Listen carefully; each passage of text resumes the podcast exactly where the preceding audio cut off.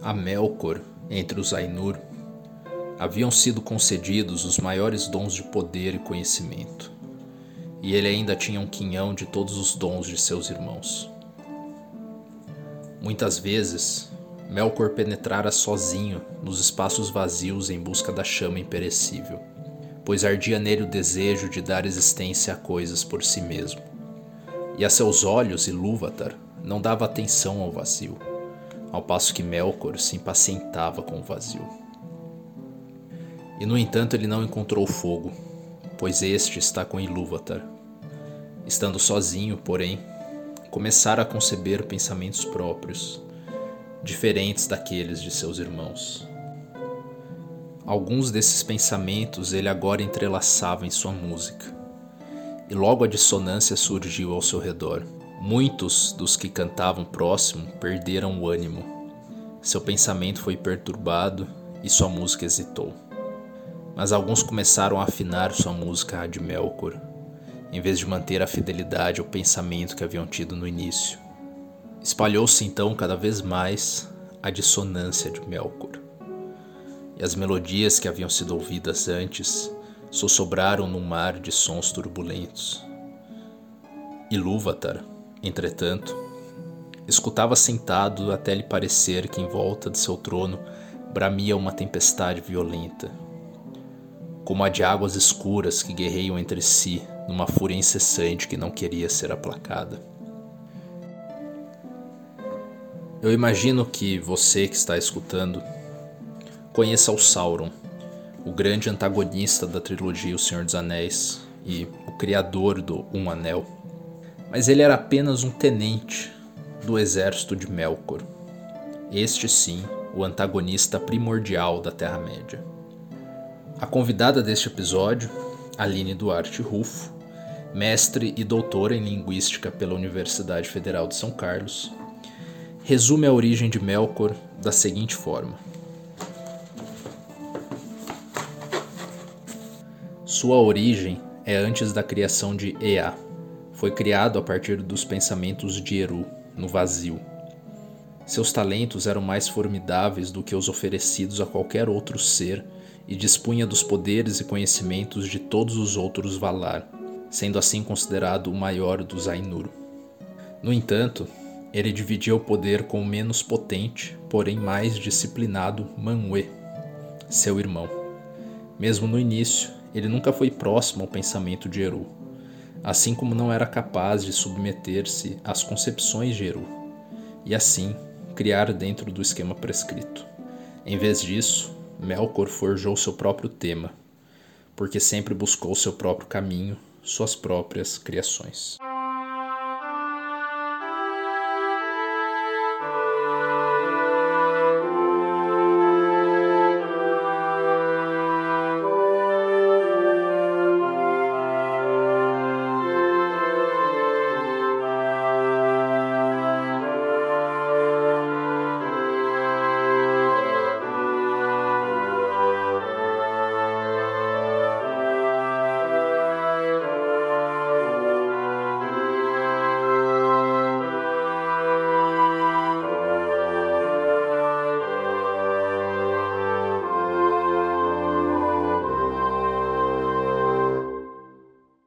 Sejam bem-vindas e bem-vindos a mais uma edição do Páginas Fantásticas.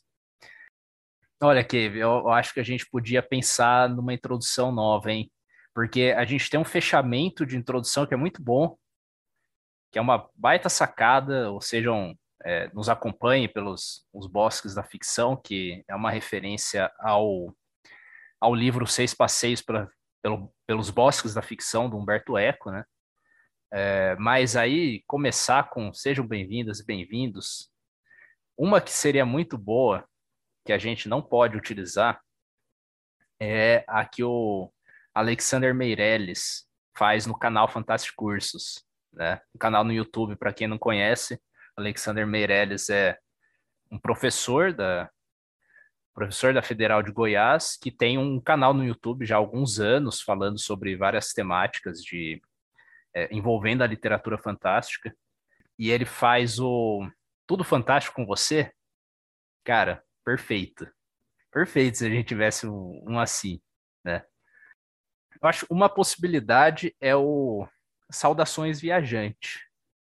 Você já começou algum texto, né? Isso, a maioria dos textos, quando eu produzo lá para o Insta, é o Saudações Viajante. Eu acho que é uma boa da gente inserir. É, pô. boa noite, bom dia ou boa tarde, dependendo do horário que você estiver ouvindo a gente aí também para vocês.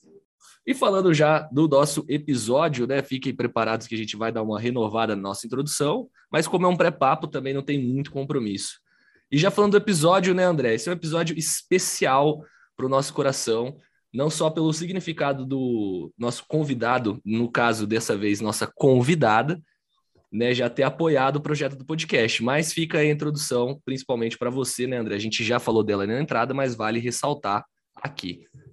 Exato, gente. E a convidada fala, a Aline, ela fala, eh, acho que no final do episódio, sobre como você pode adquirir o livro dela, porque é, boa parte do que ela falou no episódio é encontrado no livro recém-lançado, que é o Melkor, o Inimigo do Mundo, a Constituição do Vilão em O Silmarillion, de J.R.R. Tolkien, é, da Aline Duarte Rufo, é, a nossa convidada do episódio. E então a gente ressalta aqui que quem se interessar e quiser ter em mãos o livro, é, entre em contato direto com ela é, no, nos links que a gente vai passar aí na descrição. Entra, manda uma mensagem lá no Insta e vocês arranjam isso aí. E a gente ressalta que foi um papo excelente, a gente debateu bastante coisa, desconstruímos, né, a visão do vilão em conjunto com a Aline, um aprendizado sensacional aí sobre questões de perspectivas, né, ou da própria jornada do herói do Joseph Campbell, junto com as referências que ela traz do próprio livro e da sua própria análise. Mais algum recado, André, ou não? Acho que é isso, cara. Sigam a gente no Instagram, sigam a gente no Spotify, no Pocket Cast, no Castbox, no Google Podcast. Não precisa seguir em todos, né? Se você segue em um desses aí e já recebe o feed do podcast, já tá ótimo. E compartilhe no Insta, é, no Facebook, né? E vale, vale deixar aqui uma, um, um spoiler de que tá chegando ao fim o nosso ciclo de episódios sobre o Tolkien e vem coisa interessante por aí. A gente vai mais, a gente vai mais muito, mais muito longe da Terra Média. A gente vai viajar para terras aí que temos outros assíduos fãs, aí um nicho sensacional que vai ser explorado. E ó, dá inscrever-se lá no YouTube. Lembra que a gente está sendo é, inédito aqui, mas no YouTube também estão saindo os nossos episódios lá, conforme a gente também lança o episódio aqui no Spotify. Então a gente está aqui lançando o episódio 6 e o nosso episódio 3 vai estar tá saindo lá no YouTube. Não esquece de se inscrever, dar o botãozinho de like, comentar para a gente ter uma maior mobilização no canal. Então, senhores, devido a esses recados, né, a gente deseja para vocês um excelente passeio pelos bosques da ficção.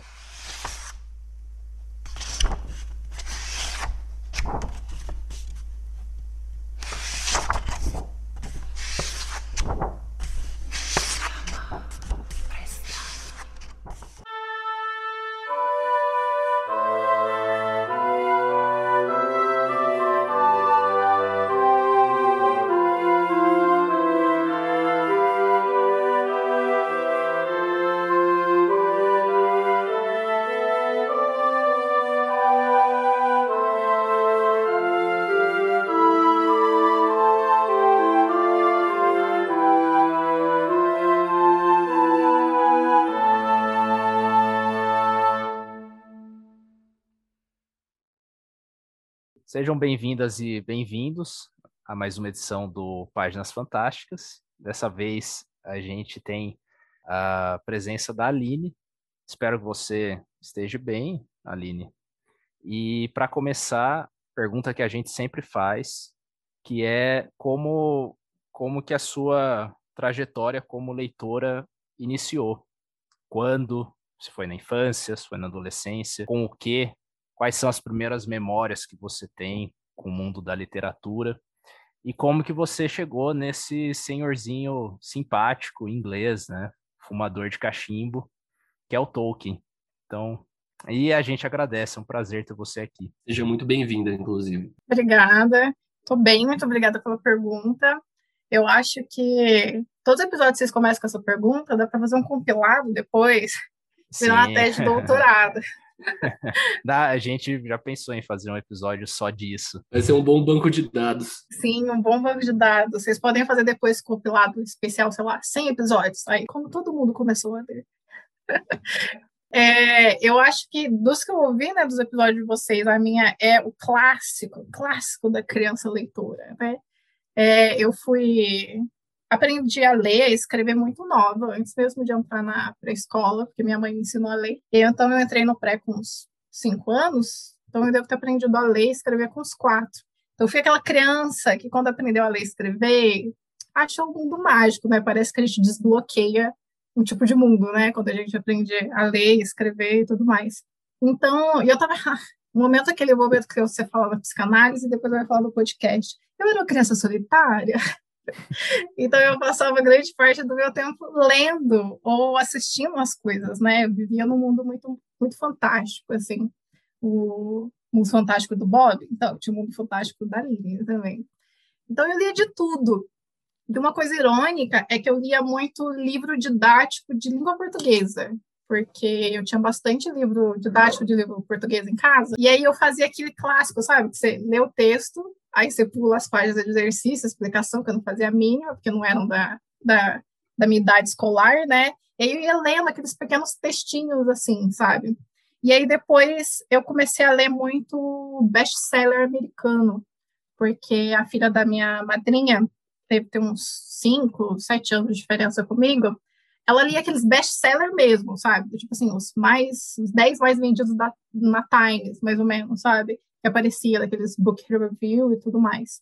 É, então, o meu primeiro livro que eu lembro assim que eu adorava é um livro que chama A Filha Pródiga, que eu acho que vocês não devem conhecer. Não. Que é do tipo assim, é aquela história de que a mulher se torna presidente dos Estados Unidos, um clássico americano, né? Tem uma pessoa X que vai virar presidente dos Estados Unidos.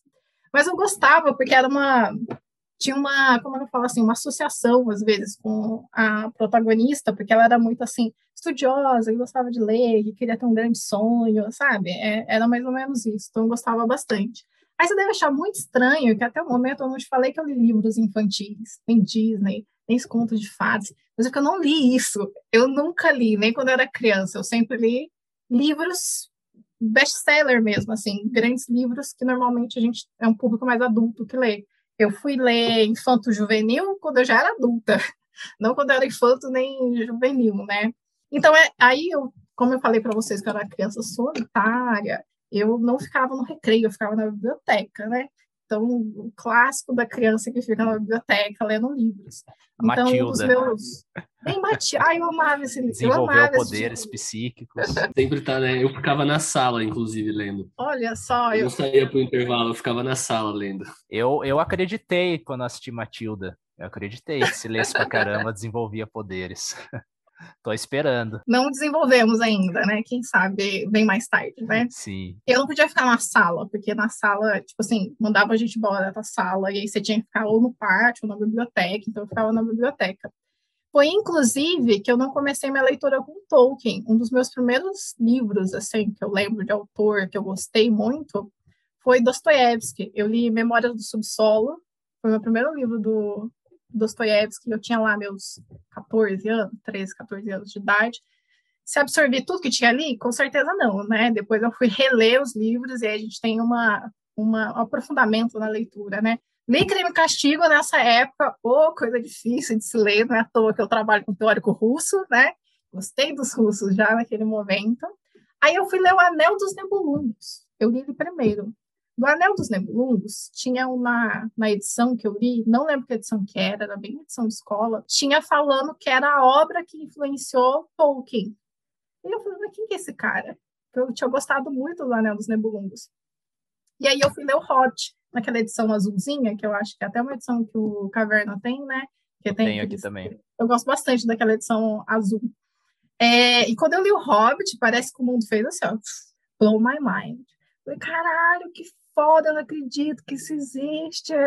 E aí, do, do Hobbit, eu já peguei O Senhor dos Anéis para ler. Do Senhor dos Anéis, eu fui ler Contos Inacabados. Os Filhos de Húrin, depois eu fui pro Seu Marinho. E ainda não tinha os filmes. Já tinha os filmes? Já tinha os filmes, que os filmes são de 99, 2001. Hum, mas você não tinha visto ainda. Eu não tinha visto. E eu não era uma pessoa que assistia. Eu ia muito no cinema, muito entre aspas, porque eu sou de uma cidade pequena. Então, o cinema era aquela coisa que não tem muita coisa para você assistir, né? Uhum. É, só que eu não tinha muito hábito, assim, alugar filme, assistir filme. Essas porque era bem mais difícil. Vocês lembram quando tinha locadora, a gente ia na locadora, alugar filme e tal? Eu alugava filme de terror, eu não alugava filme ou de assassino, psicopatas, que até hoje ainda é meu, meu nível de filme de assistir, mas era mais isso. E eu acho que eu não me toquei que tinha filme de Senhor Sabe quando você não tinha internet para a gente ficar pesquisando, ah, gostei desse Sim. autor. Tipo assim, tinha internet, mas a internet não é a internet que a gente tem hoje em dia, né? Era muito mais difícil a gente ter. Acho que vocês devem ser da mesma faixa etária que eu, né? Então, tipo, era sempre um pouco mais, mais difícil. A gente já estava na internet, mas a gente estava numa internet que ainda era somato, né? Então, algumas coisas eram mais difíceis de ter informação. E aí, com essas leituras de Tolkien, que eu fui entrar na fantasia, e aí foi as crônicas saxônicas, que aí eu me apaixonei pelas crônicas saxônicas e tudo mais. Aí isso tudo basicamente foi meu ensino médio, né? Que eu estudei toda, eu li essas obras. E aí quando eu entrei na graduação, entrei na linguística, no bacharel, é, na minha primeira disciplina, que foi com meu orientador, depois foi meu orientador até o doutorado, ele falou que a gente podia escrever um artigo, a avaliação da disciplina não ia ser prova, ia ser um artigo científico, do que quisesse. E eu tinha acabado de ler o Silmarillion. E eu falei, caralho, do que eu quiser. E aí eu fui lá. Eu não sei se pode falar palavrão, mas tudo bem, né? Pode falar, não tem problema não. Eu tô enfatizando. É enfatizar esse caralho que foi enfatizar. A gente lança a versão para maiores e a versão for kids do programa. Ah, então tá bom. Tá bom. tem que colocar pi, né? Nossa, bom trabalho. É... Relaxa, não tem problema não. Não, porque se eu falar para vocês, eu vi o Silmarillion e eu gostei muito. Não é a mesma coisa eu falar, eu gostei pra caralho, o caralho da caralho.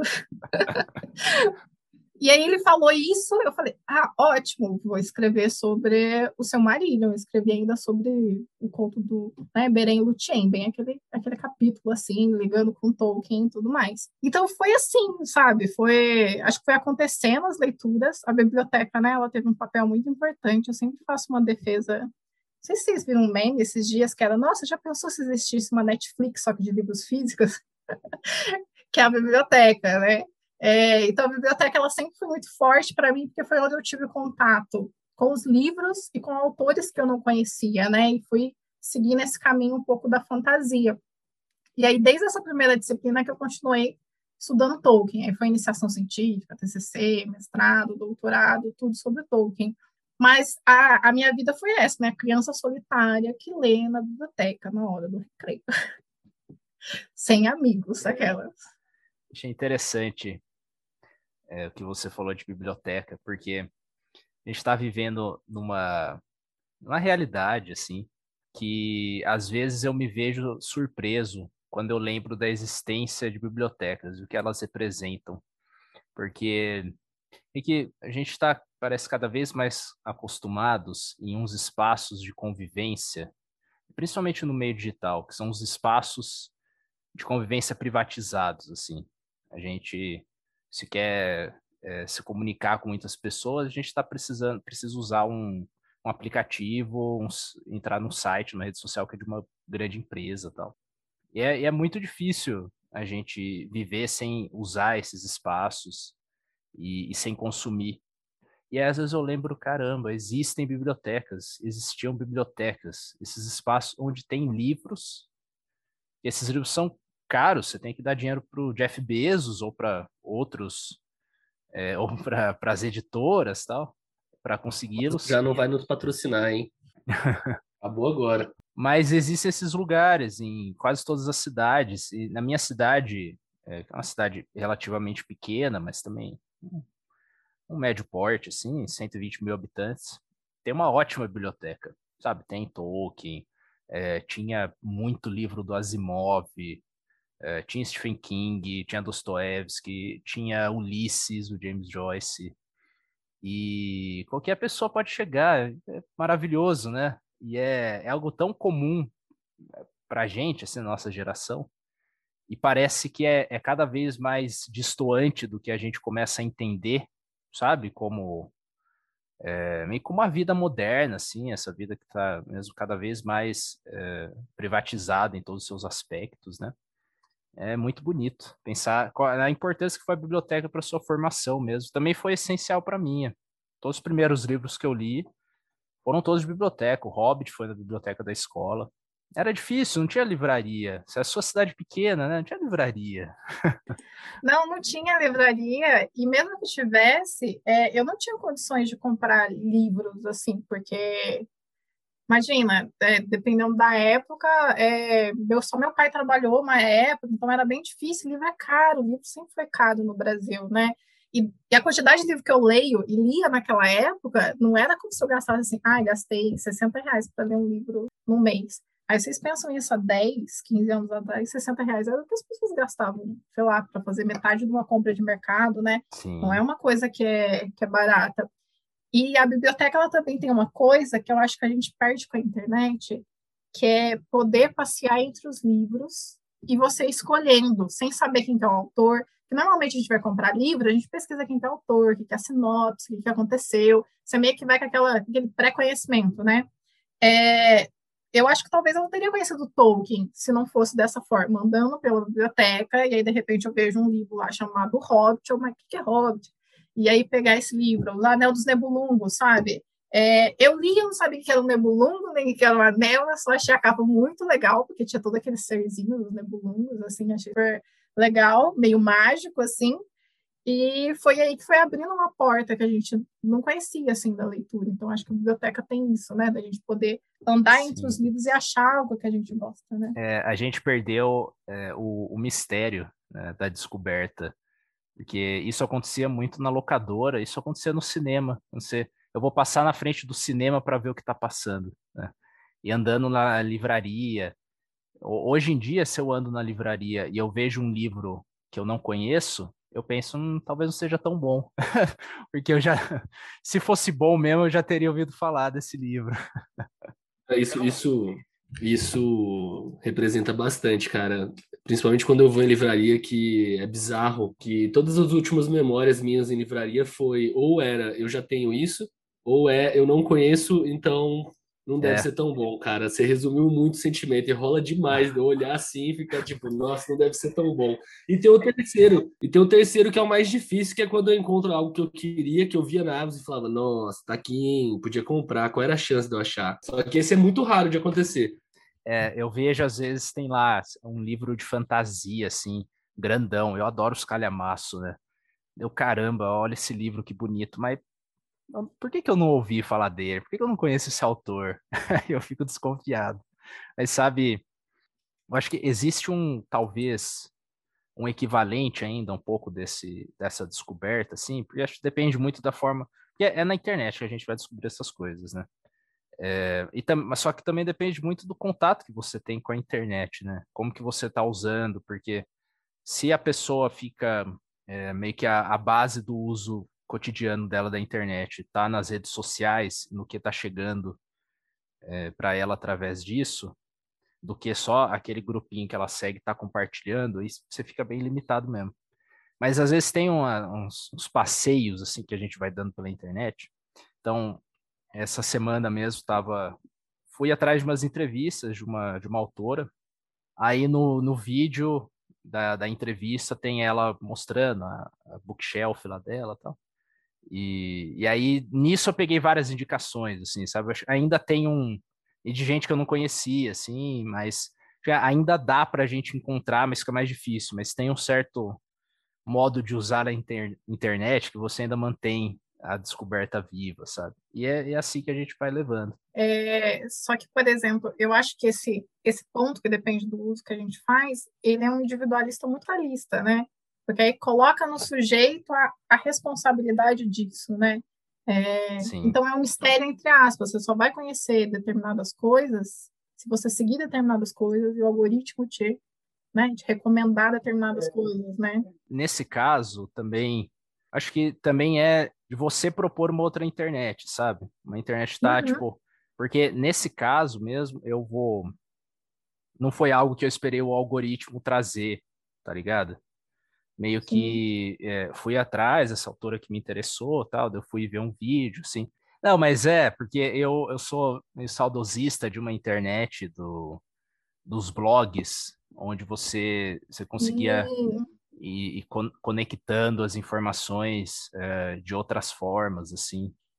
E eu tento muito usar a internet de- dessa forma, tentar não deixar o algoritmo me, me dizer o que, que eu estou fazendo e tal. a gente pode fazer um episódio só sobre internet. É, com certeza. New- newsletter também é algo muito interessante.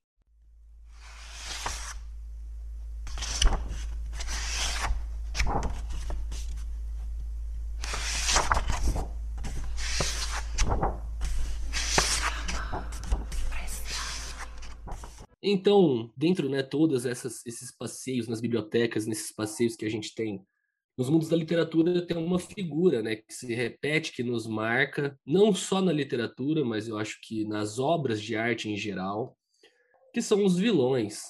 Né? A nossa queridíssima convidada Aline, né, como a gente já expôs no começo e ressaltamos aqui, né, ela trabalhou com uma figura aí muito marcante, que para muitos que só assistiram o filme do Senhor dos Anéis só ouviram falar, ou passaram ali pelo Wikipédia, né? E é uma figura muito marcante. E a primeira pergunta que eu tenho a te fazer, Aline, o que te fez levar a pesquisar o Melkor? As pessoas sabem quem que é Melkor? Ainda tem isso, né? Será que os Sim. fãs de Tolkien sabem quem que é Melkor? São poucos, inclusive. Um pouco, né? Alguns sim. É, eu acho que o ponto principal foi porque eu sempre gostei dos vilões. Aquela pessoa que vê o filme e aí torce para quem? Para o vilão? Ou gosta das narrativas que são do vilão? E aí gosta dos assassinos, dos psicopatas? Vai sempre para esse lado, assim, que é voltado mais realmente para aquela figura que é vista como moralmente errada, ou colocado como papel do antagonista maior dentro, dentro da obra, né? É, eu acho que eu sempre gostei do vilão, além de uma estética, né? Que normalmente eles são representados numa estética que eu gosto bastante, porque rockista, adolescente inteira, né? Gostava de heavy metal, power metal, é impossível a gente não gostar da estética que os vilões têm no- nos filmes, não é mesmo? Porque todo mundo tá de couro, de preto, assim, de capa. Aí fala, nossa, que foda, que visual bonito, né? É, e tem o ponto também de serem sempre alguém que pensa diferente. Eu acho que isso que me chamou mais atenção no- nos vilões. Não quer dizer necessariamente que eu concordasse com o que estava acontecendo, ou do ponto de vista da história, mas era alguém que trazia um conteúdo um pouco mais interessante para aquela narrativa do que, ah, é preciso salvar alguém a todo custo, ou isso aqui é feito pela, sei lá, vamos colocar assim, alguma coisa por um bem absoluto, vamos dizer assim, né? E o vilão sempre constrói para a gente também é uma questão de humanidade. Eles estão muito mais perto da gente do que necessariamente o herói, né? Se a gente pensa nos estudos clássicos, o herói está perto daquilo que é divino, daquilo que é sublime, é, de uma visão de Deus, de uma visão de algo que é inalcançável. Enquanto o vilão é aquele que tem desejos, que tem erros, que tem é, falhas humanas, né? Muito mais perto do humano do que necessariamente o herói. Tanto que no Advogado do Diabo, né, o Alpatino mesmo fala que ele é um grande fã do homem, né, que ele nunca condenou os pecados do homem ou seus erros, que aquilo sim era ser um verdadeiro humanista, um fã do humano, né? Então eu acho que o vilão tem isso de trazer, de se ligar muito mais com a nossa humanidade, né, com os nossos erros, do que necessariamente o herói. Então por isso que me chamou muita atenção. E nesse processo eu estudar o vilão, né? Achar ele muito mais interessante do que o herói. É, inclusive, quando você falou do fator estético, por mais que acho que é um vilão que todos os ouvintes devem conhecer, né? O Voldemort, por mais que todos os ideais dele sejam extremamente problemáticos, é visualmente do caralho a estética do Voldemort. Sabe, ele tem uma estética que você olha e você fala, cara, isso aqui é do caralho, igual os Nazgûl. Ou quando você vê a forma de armadura do Sauron, é, e dá pra gente ficar citando vilão aqui a rodo, acho que nós três temos vilões para citar aí. É, o Demolidor é o mais sombrio, é o mais gótico também. São figuras extremamente marcantes. Eu acho que eles passam pelo mesmo encantamento que os antagonistas, né? Que eles estão mais próximos da falha. Eu lembrei que você estava falando, eu falei, nossa, por isso que quando eu tô vendo, sei lá, meus- a maioria dos meus heróis favoritos da Marvel ou são vilões ou são antagonistas. Não gosto de nenhum super-herói, super-herói mesmo, eu não gosto. Chega, qual que é o seu favorito? Demolidor. O Loki é um dos personagens que a, os fãs da Marvel mais curtem. E é um puta de um vilão, né? É um, um excelente vilão. E o Loki é muito bonito, todo mundo sabe que o Loki é mais bonito que o Thor. Não, Aline, e por que não. Por que, que você foi no Melkor e não no Sauron, que seria a escolha mais óbvia? Porque o Sauron é fraco. O Sauron é fraco. E para os ouvintes que não sabem, né? Se puder explicar rapidamente quem é o Melkor, para os ouvintes também. Então, além da piada de que o Sauron é fraco, Melkor é o grande inimigo, né? Ele é o grande vilão da mitologia tolkieniana. O Sauron é um discípulo de Melkor. E aí, lá na Terceira Era, ele mais... É a única coisa que ele tem, assim, de importante é que ele roubou a fama do Melkor. É isso, gente. O Sauron não é, assim, esse grande vilão super poderoso que fez todo o mal na face de Arda ele é o que roubou a fama do chefe, é isso. O chefe roubou a fama do chefe, que as pessoas esqueceram no meio do caminho. Mas piadinhas à parte, acho que os fãs do Tolkien me batam por essas piadinhas. o Melkor, ele é... Para quem não... Vamos começar, né? Eu acho que no início, assim, o que é o Silmarillion, né? Acho que a gente pode partir desse ponto, né? Silmarillion, ele é a obra póstuma de Tolkien, e é a obra que vai falar sobre o início, né, que a gente vai chamar de cosmogonia de Tolkien, né, o início de tudo, como isso aconteceu. É, no Silmarillion, ele começou a ser escrito durante a Primeira Guerra Mundial, né, quando Tolkien foi chamado para ser fuzileiro, né, ali em 1916. Cadê os professores de história para me ajudar se a data está correta? 1915, 1916, 1916, não é? Ou a 14? 16. 16, fala assim, é 1916. É, 1916, ele vai, né? Eu acho um fato interessante que ele casou com a Edith é, antes de ir para a guerra. E aí ele vai para a guerra, casadinho com ela, e aí uns meses depois ele volta, porque ele pegou febre das trincheiras, né? Porque a gente sabe, bactéria, trincheira é uma coisa muito limpa, tem rato, tem água, tem urina, tem gente morta nas trincheiras, né? E aí ele, convalescido, né, ele volta para a Inglaterra, e aí a Edith engravida. Onde que essa mulher engravidou, se não foi no hospital? Eu acho essa parte sensacional, que jovens, casados, né, no, no ápice do amor. E é nesse processo aí que ele está convalescido e apaixonado ao mesmo tempo, que ele continua, né, a escrita do que era antes, é, do que vai ser o Silmarillion, né, mas que gente chamava o livro dos contos perdidos. Muita gente acha que ele escreveu esse, esses relatos durante a guerra. Só que antes, lá para 1914, 1915, o Tolkien ele já estava muito, vamos dizer assim, fascinado pelo finlandês e começou a inventar uma língua com base ali no que ele estava estudando de finlandês. É, e é interessante que ele ficava muito na biblioteca, né? Foi onde ele achou os primeiros dicionários de finlandês e tudo mais, porque ele cursava, que a gente pode ter um paralelo de letras, né? Cursava letras e ele tem uma formação que vai ser um linguista, só que ele é um linguista filólogo, então muito voltado para línguas mesmo. Então, nesse fascínio pelo finlandês que ele começou a desenvolver, essa língua élfica dele, né, ele compreende que ele precisa ter um background, né? Como é que essa língua vai funcionar? Ela precisa de uma história, ela precisa de pessoas que falem essa língua, que desenvolvam, desenvolvam essa língua. Então ele, ele vai escrevendo poemas, né? Os primeiros poemas dele vai ser no, no que seria o Sindarin, né? Começa a ser ali no Sindarin. E aí, convalescido, que ele começa a dar um, né, uma, uma lenda um pouco maior ali para o que vai ser depois do Silmarillion. Pouca coisa que ele escreveu durante essa época foi para o Silmarillion, mas foi onde ele começou a pensar em toda essa mitologia, de ter um deus único, de ter os Valares, de ter o, é, Peru, né, que é um dos únicos, mas de ter os Maiares e tudo mais. Então, o Silmarillion vai ser a grande cosmogonia do que vai ser o mundo tolkieniano. E ele trabalha nessa obra a vida inteira, né? Ele escreve o Hobbit, aí depois pedem uma continuação que vai ser o Senhor dos Anéis, ele tem que adaptar o Senhor dos Anéis para o Hobbit, né? O Stefano falou bastante desse, desse processo de, dessa adaptação, né? De como ele teve que mudar algumas coisas. E ao mesmo tempo que ele mudava ali no, né? Para o Hobbit e o Senhor dos Anéis, ele também mudava o seu Marillion porque tinha que casar com tudo aquilo que ele estava sendo escrito antes. É, tanto que quando ele foi vender o Senhor dos Anéis, ele tentou vender o Silmarillion junto, mas é, deu um problema, e aí a editora falou que aceitar, e depois não aceitou, e aí ele voltou para HarperCollins e vendeu só o Senhor dos Anéis, e o, o Silmarillion ficou para trás. É, depois que ele falece, o Christopher Tolkien, como testamenteiro literário, traz o Silmarillion à vida, né? Fala assim, ah, eu preciso colocar esse, esses escritos no mundo. Tanto que a gente tem muito mais conteúdo agora do que quando o Silmarillion saiu, né? Porque a gente tem Contos Inacabados, a gente tem o Legendário, né? Que tem vários pontos é, de versões, né? Que o Tolkien tinha escrito que não foi para o Silmarillion. E aí o Silmarillion, essa obra maravilhosa, que é a minha favorita, a favorita do Tolkien também, é, vai contar o início do mundo. E esse mundo vem a partir de Eru, que no vazio tirou dos seus pensamentos o que vai ser os Valar, né? Falando isso, o plural de o singular é vala, o plural é valar, tá? É bem estranho para a gente que fala português, né? Porque o R nunca dá, dá plural, né? O S que dá plural, então a gente acha meio estranho. Então, Melkor é um desses valar e ele é o favorito, né?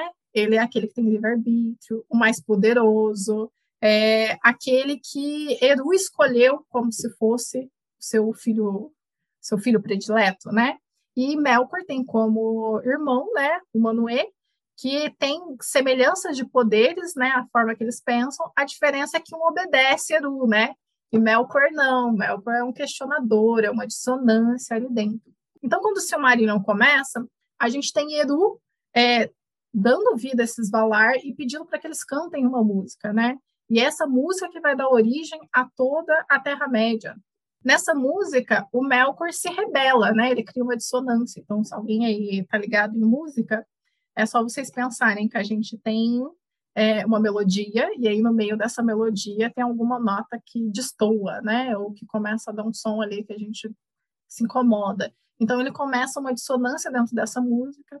Alguns Valar que estão cantando se abalam, param de cantar, e aí outros começam a afinar na melodia de Melkor. Então a gente começa a ter duas melodias tocando. É, então isso é barulhento, né? Imagina você ter duas músicas tocando ao mesmo tempo. Só que não vira um barulho ensudecedor. Vai entrar numa teoria que a gente tem tanto em Bakhtin quanto na música, que é a teoria de polifonia. A gente vai ter vozes que tem a sua, a sua linha, né? A sua linha de voz tocando. Elas não estão cantando a mesma coisa, mas elas começam a estar numa mesma afinação. Então a gente tem essa polifonia acontecendo de Eru criando algo e Melkor criando algo.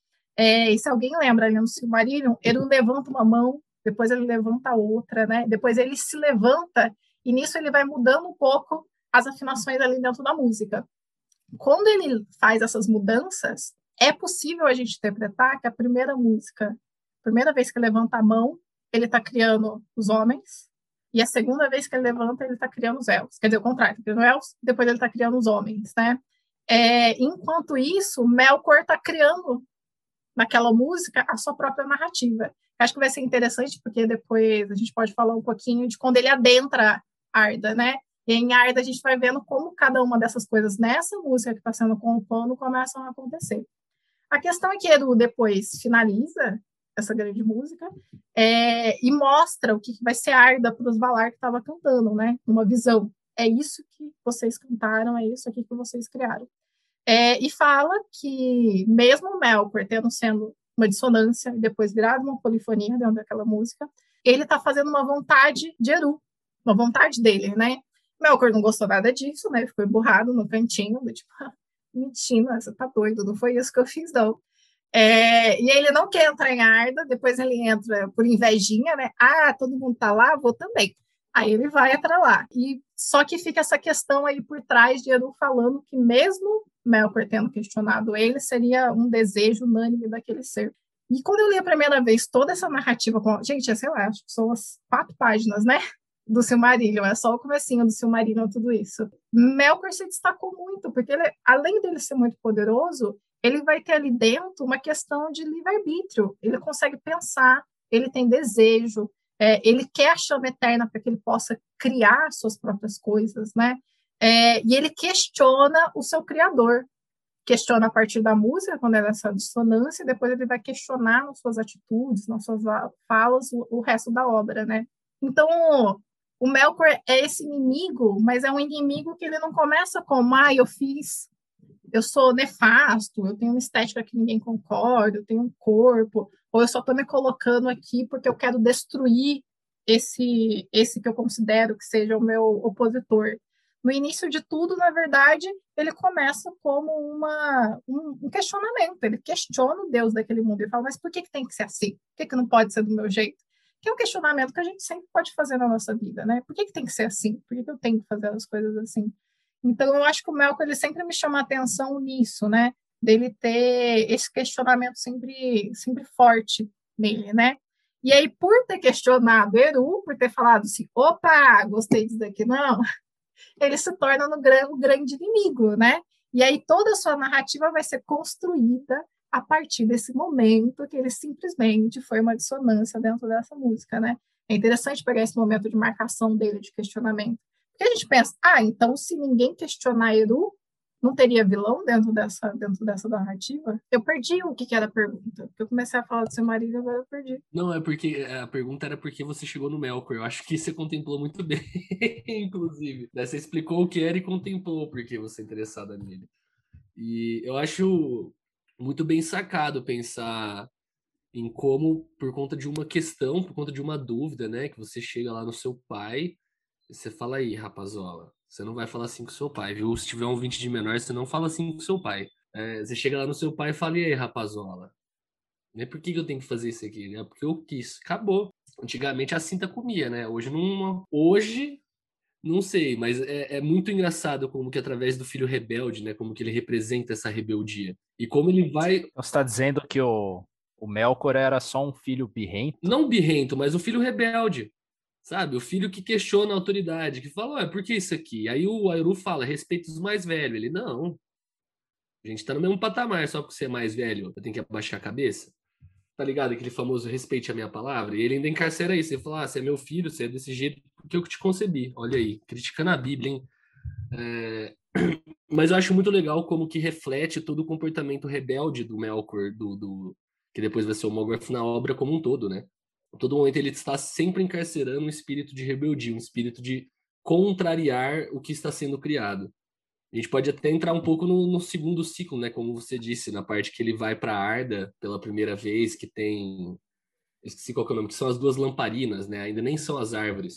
Eu, eu acho que só não eu que eu falei chama eterna, chama imperecível, pensei em Deus agora, que Deus que tem chama eterna.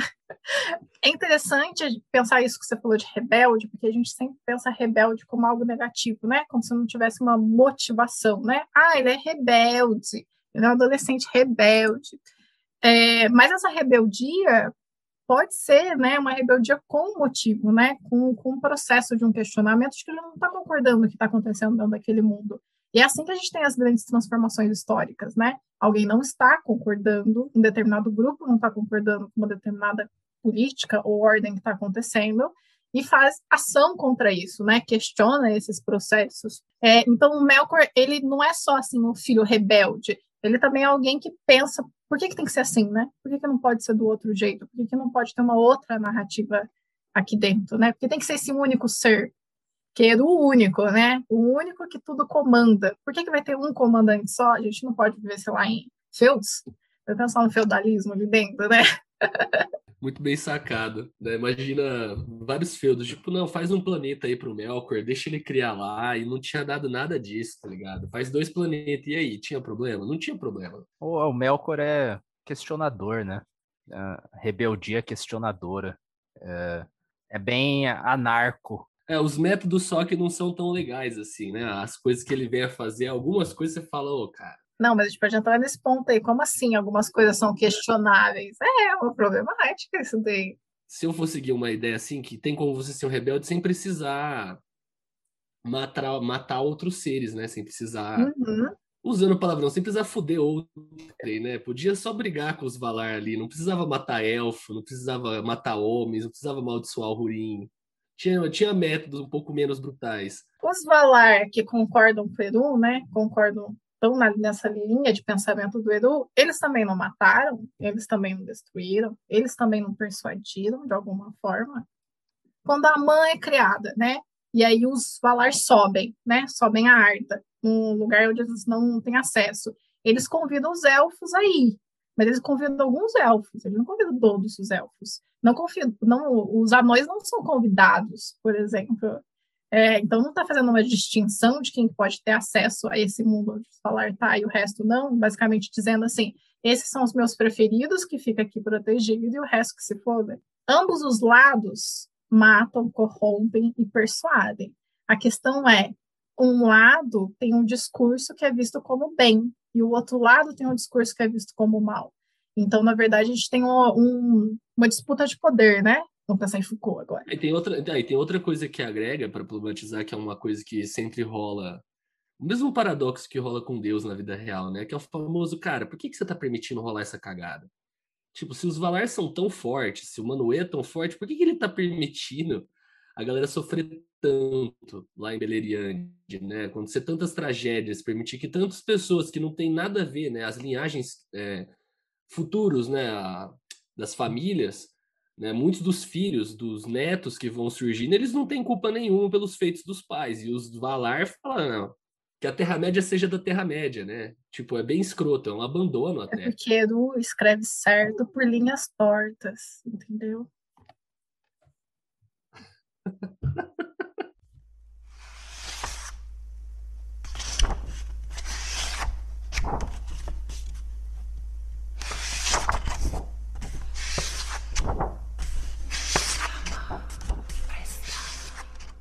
Para a gente fazer, então, uma conceitualização legal para a galera entender, até para depois a gente trabalhar com essa ambiguidade dos pontos de vista, é, explicar algo que eu acho que muitos ouvintes, talvez, que estejam ouvindo esse programa já possam ter familiaridade pelo nicho que a gente está, mas a gente entendeu o que, que é o ciclo do herói.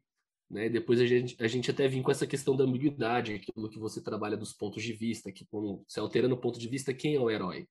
É, mas entender primeiro o que é o ciclo do herói, né? se a gente entende o que é um vilão, o que seria o ciclo do herói? É, eu acho que o ponto, antes de eu falar do ciclo, ciclo do herói, a jornada do herói, tanto faz aqui no, no processo, é, eu acho que é interessante demarcar que eu sou uma linguista, né? Então, acho que isso é um ponto interessante se bater.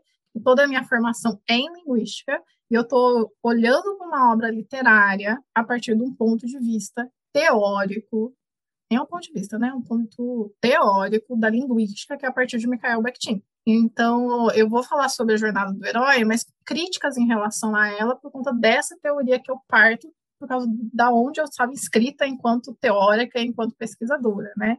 Se alguém não sabe o que é linguística, né? É aquele momento que a gente tem que pesquisar, que é muito importante, que são áreas do conhecimento diferentes, né? É, você estudar a jornada do herói sendo, sei lá, nos estudos literários é uma coisa, é, na intermedialidade é, é outra, nas ciências sociais é outra, né? A gente vai ter pontos diferentes em relação a isso, né? Que são pontos teóricos. Mas nesse trabalho que eu fiz, né, com, com relação ao Melkor, eu fui na jornada do herói, que é a jornada do herói, o herói de Mufasa, do Joseph Campbell, para poder entender onde é que o vilão entrava dentro dessa jornada, né? Porque toda vez que a gente está trabalhando com uma narrativa, é importante que a gente é, eu acho que quem trabalha com narrativa não tem como fugir de Campbell, né, do estudo que ele fez, que foi super importante. Não tem como fugir, né, de jeito nenhum. É, o estudo que ele faz é muito importante porque ele levanta, né, o que seria recorrente em diferentes narrativas no nosso mundo, né, narrativas mitológicas. E aí, lembrando que mitologia é um termo que pode ser utilizada, inclusive, né, para mitologia judaico-cristão, é, grega, romana e assim vai, né? E oriental ou ocidental. É, nesse processo desse levantamento de jornal, é, né, dessas narrativas, do que, que é recorrente na narrativa, é, o Campbell vai criar o que a gente chama de jornada do herói, que é os passos e os processos pelo qual o herói ele vai passar para que ele seja considerado um herói, né? Então, por exemplo, na jornada do herói, a gente vai ter um arco que é o da partida e separação, que aí a gente tem o mundo cotidiano, eu vou ler os, os nomes aqui do, do Campbell para vocês. Chamado Aventura, Recusa do Chamado, Ajuda Sobrenatural, Travessia do Primeiro Limiar, Barriga da Baleia, acho que todo mundo aqui lembra por que, que chama Barriga da Baleia, né? Depois a gente tem a descida, ou a iniciação, ou a penetração, que é quando ele entra dentro dessa jornada realmente, né? Que é a estrada de provas, o encontro com a deusa, a mulher como tentação, sintonia com o pai, apoteose, a grande conquista. Depois o retorno a recusa do retorno, o voo mágico, o resgate de dentro, travessia do limiar, retorno, senhor de dois mundos, liberdade de viver. Cada ponto desses é um, é um processo, né, uma etapa que o herói vai passar. Mas eu devo levar em consideração que muita gente já critica né, a jornada do herói, do Campbell, em, em, alguns pontos aqui que eu quero chamar a atenção, que é esses pontos relacionados com a mulher, que ele foi um pouquinho machista, né? Ele põe o encontro com a deusa e a mulher como tentação. Tanto que, na jornada do escritor, que o Vogler vai desenvolver, ele não coloca esses dois pontos, porque parte de narrativas que tem um cunho muito mais machista, né? Que sempre tem aquela mulher que é a deusa, que vai te salvar, né, na jornada do herói, e tem aquela outra mulher, que é a mulher tentação, que é a mulher que está ligada com, com o inimigo, né? É, tanto que tem um livro que chama Noções de Monstruosidades, do Kapler. É, a mulher, por exemplo, ela é vista como um monstro, porque ela não é imagem e semelhança de Deus. Santo Agostinho escreve que o homem é imagem e semelhança de Deus. E aí, quando ele está falando homem, imagem e semelhança, é tudo aquele corpo, imagem e semelhança. Tem que ser um homem para que você seja como Deus. Então, tudo que sai desse, desse processo aí, dessa forma corpórea, é um monstro. E aí a mulher seria um monstro, porque a mulher não tem uma forma parecida com, com Deus. Então, a mulher é uma tentação. A mulher é aquela que está junto com o inimigo para tentá-lo. Aqui a gente pode até entrar em narrativas como que é a bruxa, né? É, a gente pode entrar em Lilith também, quem que é Lilith? São todas mulheres que estariam unidas ao inimigo para tentar o herói, né? É, levando aqui sempre em conta que o Campbell estudou diferentes mitologias, né? Então, tem a mulher que é a deusa, que vai ser aquela que vai formar um par romântico depois, e tem essa mulher que é a tentação. Tem duas mulheres diferentes, né? Se a gente acaba pensando em discursos machistas, é sempre uma mulher que é deusa, realmente uma mulher que é tentação, né? Aí, quando a gente vai para a jornada do escritor, que o Vogler vai desenvolver pro, com base na jornada do Campbell, a gente já vai ter atos um pouco diferentes, mas as duas jornadas elas conversam, né? Na jornada do escritor, a gente tem um primeiro ato, que é o mundo comum, o chamado à aventura, a recusa do chamado. Vocês perceberam que todo mundo que é herói recusa ir, né? Fala, ah, eu não vou, não tô afim. Mas aparece alguém para falar que é para ir. É, encontro com o mentor, travessia do primeiro limiar. Segundo ato, testes, aliados, inimigos, aproximação da caverna oculta e provação. É, o Vogler coloca testes, aliados e inimigos tudo junto, já o Campbell separa um pouco mais essas narrativas. A recompensa tem um terceiro ato, que é o caminho de volta, e depois a, a ressurreição ou retorno com o Elixir, né? Porque sempre no final tem um, uma dificuldade do herói se adaptar ao mundo depois da jornada que ele passou. É, eu já vi muitos estudos com o Frodo, né, sendo colocado aqui dentro da jornada do herói, como ele funciona perfeitamente ali dentro. É, ou o Bibo Bolseiro com o Hobbit, né? O Bibo Bolseiro faz bonitinho o trajeto da jornada do herói. Ele não quer ir, ele acaba indo, e quando ele vai, ele não consegue, ele tem sempre o Gandalf para dar uma forcinha, para falar, vai, amigo, vai dar certo, toma isso daqui para te ajudar. É, no final, quando ele volta, ele tem uma dificuldade, né, a se manter ali de novo, porque ele viveu algo que ninguém viveu, né? Então, toda essa jornada, ela que Campbell desenvolve como herói, é uma jornada também de processos de crescimento e de adaptação na volta, né? Se a gente pensa assim na vida. Tanto Campbell como Vogler vão usar como base para essa jornada os arquétipos, arquétipos junguianos, né? Vão colocar esse herói esse herói e vários outros personagens dentro de arquétipos muito fechados. Então, a gente tem o mentor, a gente tem quem é o herói, a gente tem o inimigo, e o inimigo aqui é, uma, é um adversário. Ele é colocado como um adversário que é a sua sombra. Tanto que não chama nem inimigo vilão, né? Dentro da jornada é a sombra. Só que a sombra, ela não é vista como algo que tem que ser dual, que você encontra e que todo mundo tem uma sombra e uma luz, né? Ela é vista como aquilo que você tem que destruir, porque o inimigo deve ser destruído, o vilão tem que ser destruído para que você continue a sua, a sua jornada. É, até mesmo, né, a gente tem o arquétipo da deusa, tem o arquétipo da mulher tanto tem todos esses arquétipos colocados. É, e aí, pensando, como eu falei para vocês, que eu parto de uma teoria, né, da linguística, que é Mikhail Bakhtin, essa jornada do herói, ela não me, ela não é útil no trabalho que eu pretendi desenvolver. porque ela acaba cerceando as identidades do vilão. Ele é colocado dentro dessa caixinha. E aí, para que isso, para provar que isso acontece, eu peguei a jornada de Melkor e coloquei na jornada do herói. Então, eu peguei, por exemplo, mundo comum. Aí vocês têm que lembrar lá do seu marido, para vocês pensarem o que acontece. O mundo comum é o início do tempo, que só havia o vazio. Nele habitava Eru, de seus pensamentos foi criados Valar, e um deles é Melkor. E aí ele tem a sua rotina comum ali no vazio, ele está ali vivendo, os outros Valar, tudo acontecendo. Ele tem um chamado, que é quando Eru fala para ele cantar a música, né? Para compor aquela música. Tem a recusa do chamado, porque ele não quer cantar aquela música que Eru está compondo, ele quer cantar a sua própria música. Ele também tem um mentor, e aí Edu aqui é uma figura interessante, porque Edu, como é o que faz a chamada, é, ele também é aquele que dá ferramentas para Melkor, né? Ele mostra que vai ter arda, qual vai ser o resultado daquela criação. Então, ele trabalha como um mentor que está dando informações para Melkor. A gente tem a travessia do primeiro limiar, que é quando o Melkor recusa, ele fala que não vai para Arda. Ele fala, não vou, querido, não vou entrar. Aí ele entra, porque todo mundo está entrando, então ele adentra a Arda. Aí começam os testes aliados e inimigos. Aqui é basicamente quando o Melkor tá com terror, né? Ele entra em, em Arda, aí ele começa a construir suas terras, aí o Valar constrói uma coisa, aí o Melkor destrói, ou constrói do ponto de vista dele, fica aí o questionamento, ele está destruindo ou ele está construindo de outra forma, né? É, ele também faz aliados, né? Ele tem os seus Maiar, ele tem elfos que são corrompidos e viram orcs. É, ele tem os Balrogs, né? Não esquecer que Melkor criou os Balrogs. Entra com os Balrogs, né? Porque Balrogs são Maiar. A gente tem uma provação, que é quando os Valares atacam o primeira fortaleza do Melkor. Aí ele é preso e ele fica três eras na fortaleza de Mandos. Aí ele pede perdão, fala que está arrependido e que agora ele é um novo homem e que ele não vai cometer mais erros e tudo mais, né? Só que a gente descobre o quê? Quem leu seu marido aí que ele não mudou tanto assim, não, né? Aí ele vai lá viver com os elfos, com a sua roupinha linda, né? Caso que os Valares eles não têm formas corpóreas, mas eles podem assumir.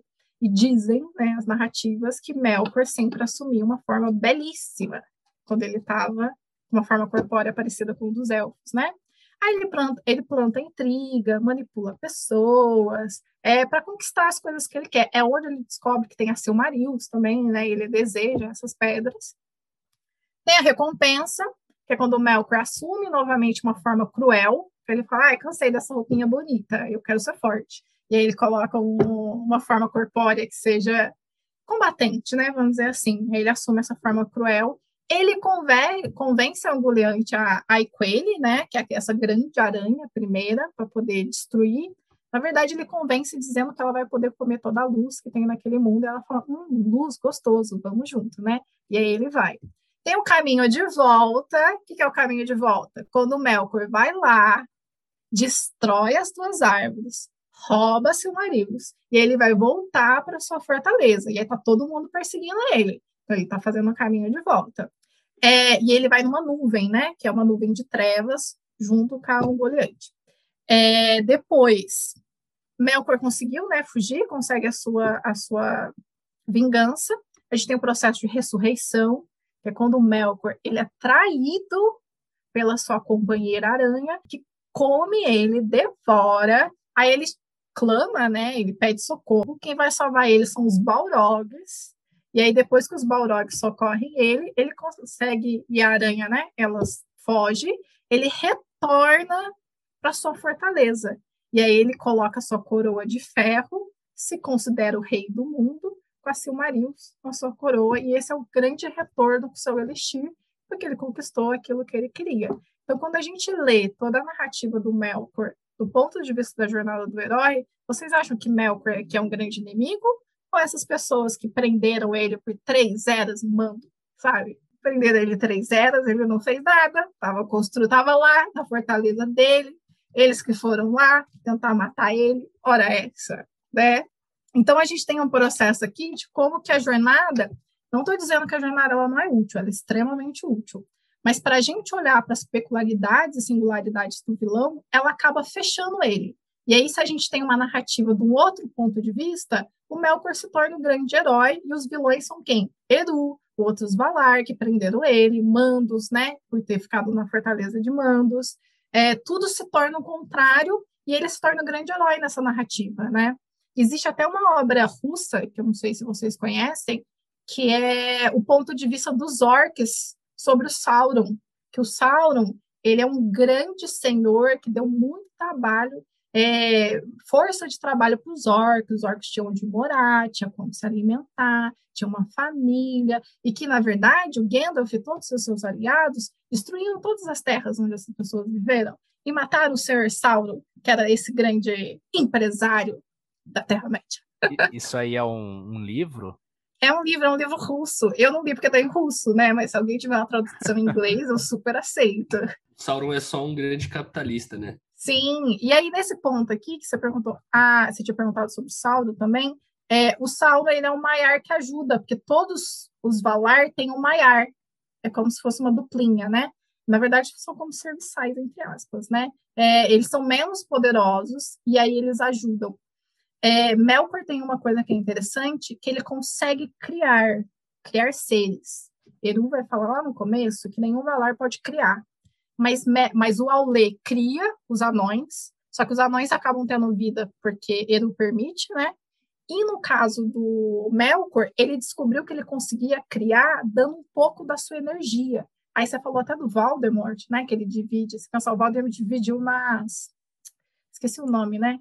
Aquela fonte de Harry Potter fake, né? Isso. Aí ele divide o que seria a sua vida, o seu poder ali.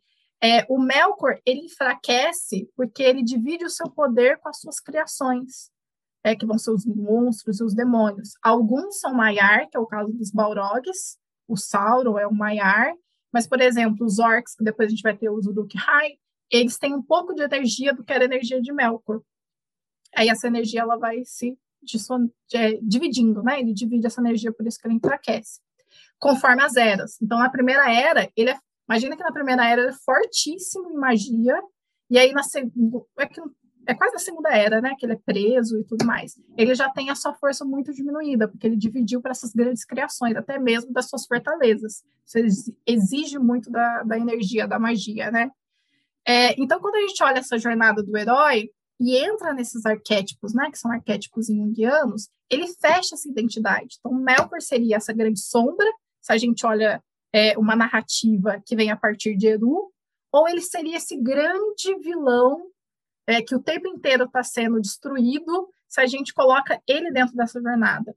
É, e aí que eu parto com a teoria do Mikhail Bakhtin, né, que é um filósofo russo da linguagem, que ele vai dizer que é que a gente se constitui na alteridade. Então, o que é alteridade? É a relação eu-outro.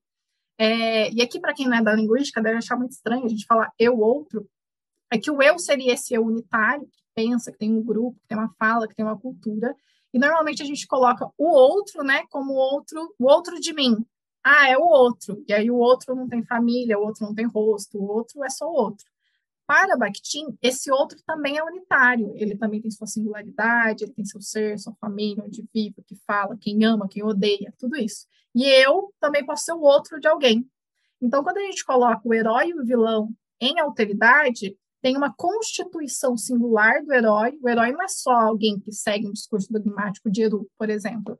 O herói tem suas motivações, tem seus desejos, tem sua tristeza.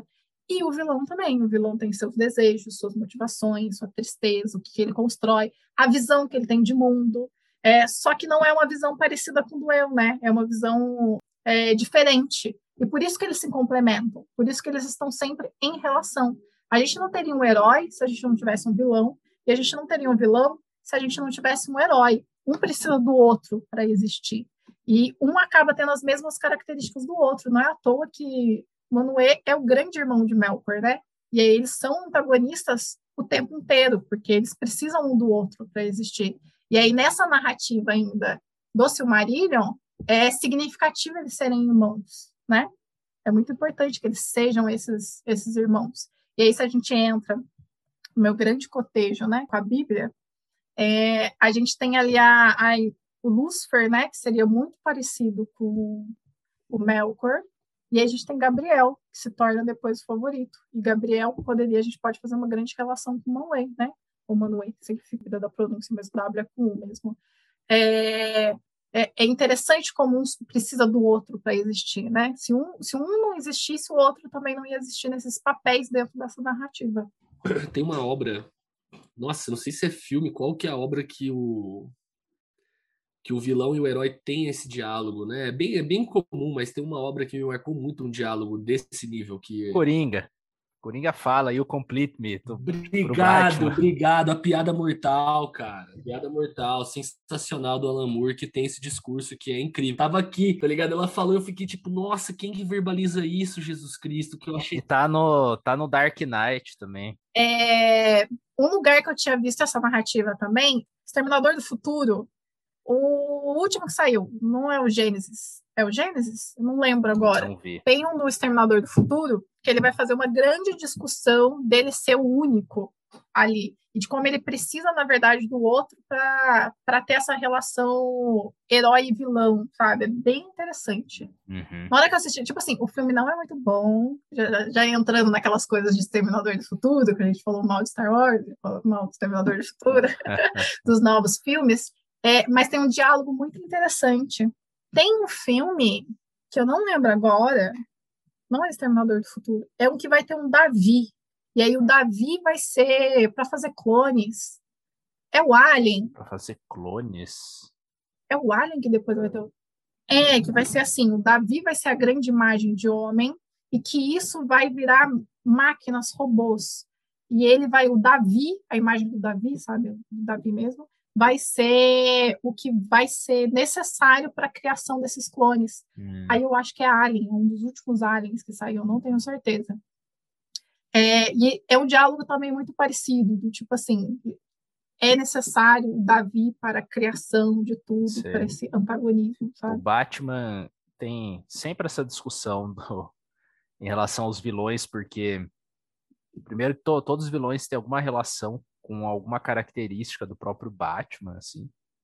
E outra que é uma discussão que tem nos quadrinhos, não só em relação ao Batman, mas em quase qualquer herói, que é os, a origem dos vilões está sempre conectada com o herói de alguma maneira. E tem essa coisa de talvez se não tivesse o herói, também não a gente não teria os vilões. Né? Muito da problemática em Gotham acaba surgindo por causa do Batman, né? Também. Sim, e do tipo assim, alguns alguns antagonistas ali dentro, eles surgem por causa das Sim. coisas que o Batman faz, né, dentro é. de Gotham. Às vezes um dire pouco, né? diretamente relacionado.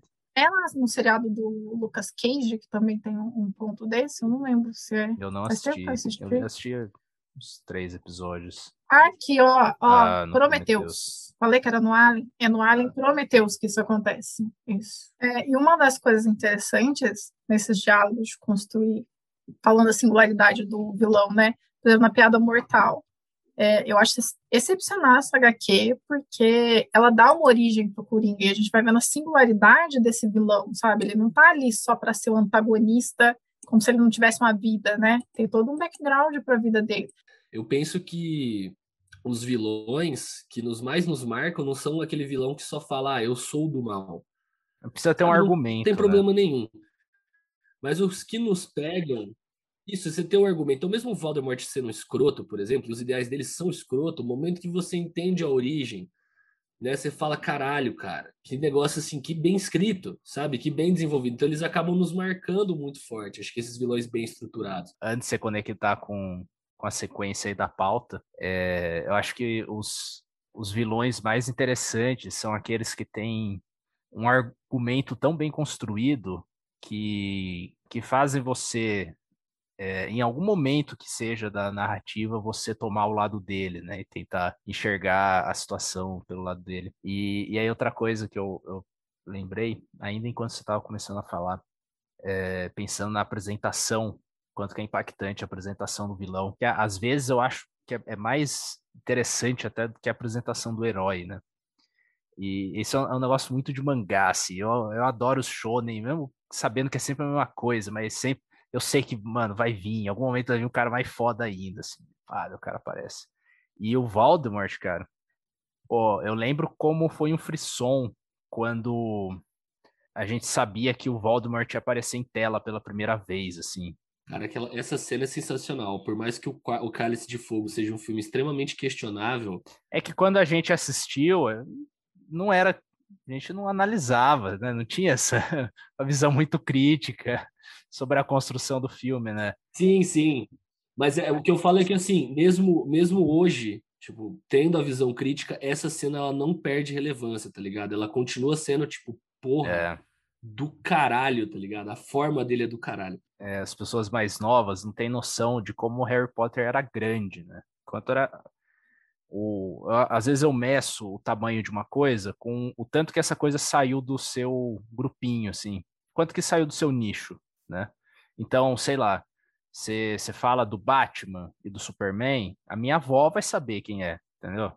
Se eu falar o Superman, minha avó tem imagem do Superman sabe? Tem uma coisa, as pessoas que não leem quadrinho, não assistem filmes de heróis, tem esses grandes personagens que estão além. E Harry Potter passava.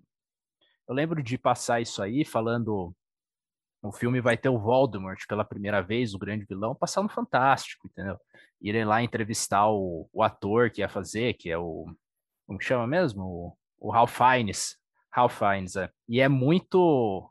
E pensar que o grande vilão da saga, ele aparece só no quinto livro, assim, aparecer mesmo, né? Presença dele, no quarto, é, quarto. No finalzinho do quarto. E essa construção, cara, é, ainda mais na época que, é, que eu acompanhava, é muito marcante, né? Que desde o do início você tá ouvindo aquele que não deve ser nomeado, e fica naquela, como que é esse cara, né, mano? Olha o medo que todo mundo tem, né? E aí o, o Dumbledore era o único que não tinha medo. Daí, caramba, o Dumbledore é foda, né? o Dumbledore falava, você tem que falar o nome dele sim. Daí... e quando finalmente aparece, cara, é, é foda. Tava lembrando uma para citar aqui, usando a questão do ciclo do herói, Aline, que deve ser interessante de, de dar enfoque só para as pessoas entenderem como que pode ter essa ambiguidade. Citando novamente o Alan Moore, que a gente olhar para HQ de Watchmen, e a genialidade que ele faz de você não ter heróis e você não ter vilões, sabe? Ali ele relativizar. E gostaria só de fazer uma observação para quem estiver ouvindo, que é assim, se você gosta do Rorschach, você é um imbecil. E, mas isso aí, quem diz não é só o Caverna, o Alan Moore diz isso. Ele desviaria da, da calçada se ele tivesse na rua. só complementando para você, eu acho que eu sempre achei muito difícil, bem sincero assim com vocês, é, analisar a relação herói e vilão em HQ, especificamente. Eu tinha um colega de doutorado, que o doutorado dele foi em HQ, porque HQ, principalmente, acho que tanto a Marvel quanto a DC, eu acho que a Marvel menos, mas a DC mais, é, elas não constroem heróis fechados como um bem unânime, nem vilões fechados como um bem unânime. Então, aí que a gente vai ter, por exemplo, eu não sei falar muito, porque eu não sou dos estudos literários, a gente vai ter o anti-herói, né? Ou a gente vai ter essas outras construções, tipo assim, ah, você tem um opositor, mas esse opositor não necessariamente é um inimigo nem um vilão. Essa categoria inimigo e vilão, são dois assim, é, ela, ela é mais aprofundada do que um antagonista só, né? Do que só um opositor ou um anti-herói, né? Eu, eu acho fascinante anti-heróis, pensar no anti-herói, ele é quase um vilão, mas ele não é, sabe? É, e aí eu queria abrir um ponto também, da gente pensar etimologicamente na palavra, inimigo é aquele que não é amigo. Isso é o clássico, assim. Ele é realmente alguém que é adversário, algo que é uma oposição. Já o vilão é, é uma palavra engraçada, né? Porque ela vem, ela vem de, de morador de vila. É bem isso, é um morador de vila que não é que não é senhor, não é um senhor feudal, não é alguém que está preso, não é um escravo, ele é só um morador de vila e ele é livre, é só isso. Depois que vilão vai se tornar essa figura que é vista como algo que é mal, algo que é ruim, é, e o inimigo não necessariamente ele é ruim, ou não necessariamente ele é visto como algo é, mal absoluto. O inimigo é visto realmente como uma oposição. Tanto que Humberto Eco, no História da Feiura, é, a gente acha que feio é uma oposição a belo, né? Se não é belo, é feio. Mas feio tem as suas próprias categorias, né? Inclusive, feio pode ser belo, dentro das categorias de, de feiura. O ponto da feiura ligar com o inimigo é que o outro que é desconhecido e que eu tenho medo se torna meu inimigo, e por ser meu inimigo, ele é feio. Então a gente vai colocar o outro desconhecido como feio quando ele se torna inimigo. O vilão, ele é aquele que tem propósito, é aquele que tem um, uma outra visão de mundo e ele quer cumprir essa visão. Diferente do inimigo, às vezes o inimigo ele só é diferente, mas aquele é o diferente cotidiano dele, comum. Ele não está fazendo aquilo só porque ele tem uma outra visão de mundo e ele quer construir aquilo de outra forma, que é o caso do vilão. Mas eles se complementam, né? Dentro das narrativas, vilão e inimigo são termos que se complementam.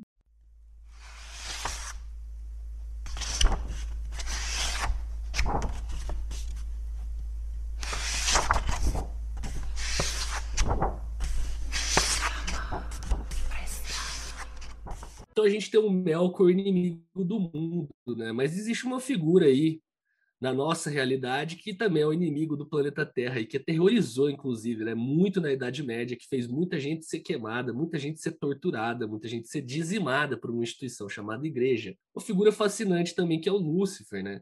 Como foi para você trabalhar com esse paralelo entre Melkor e Lúcifer, né? Como que foi pegar aí o grande vilão do mundo, o inimigo de Deus, eu acho que uma coisa que a gente não falou, que talvez seja legal, que a gente liga depois com Lúcifer, é que Melkor é o nome em Quênia, que significa aquele que se levanta em poder. E Melkor só é chamado de Melkor quando ele não questiona Eru. Aí ele é Melkor. A partir do momento que ele tem esse questionamento, ele é chamado de Morgoth, que é o sinistro inimigo do mundo. Então, por isso que vocês viram que eu fiz uma gracinha aí no, no título do meu livro, só, só porque eu sou fã, né? É, e aí, ao mesmo tempo, a gente vai ter outros nomes. Eu gosto dessa questão dos nomes, para depois a gente entrar nos nomes de Lúcifer também, né? Que ele vai chamar de Balglir, que se chama tirano, ou de opressor, né? Então, ele vai ganhando esses nomes conforme as narrativas. Mas, de forma geral, ele é o grande Morgoth, né? Que é o sinistro inimigo do mundo. Tem uma curiosidade muito engraçada para falar só depois sobre o Paraíso Perdido. Porque você sai do paraíso perdido do lado do Satanás. É sério, tipo, o John Milton saiu pela culatra. porque ele fez o livro para criticar o capeta e você lê o livro e você fala, parceiro. É, mas essa que foi mesmo, essa que é, é, é conhecida como uma grande virada, né, assim, na, na imagem do Lúcifer, né? Então, o John Milton ele queria evangelizar, né? Só que sai pela culatra, porque talvez seja até uma, uma parada né, de mostra a força de Lúcifer, ele vai e faz o Lúcifer ter voz.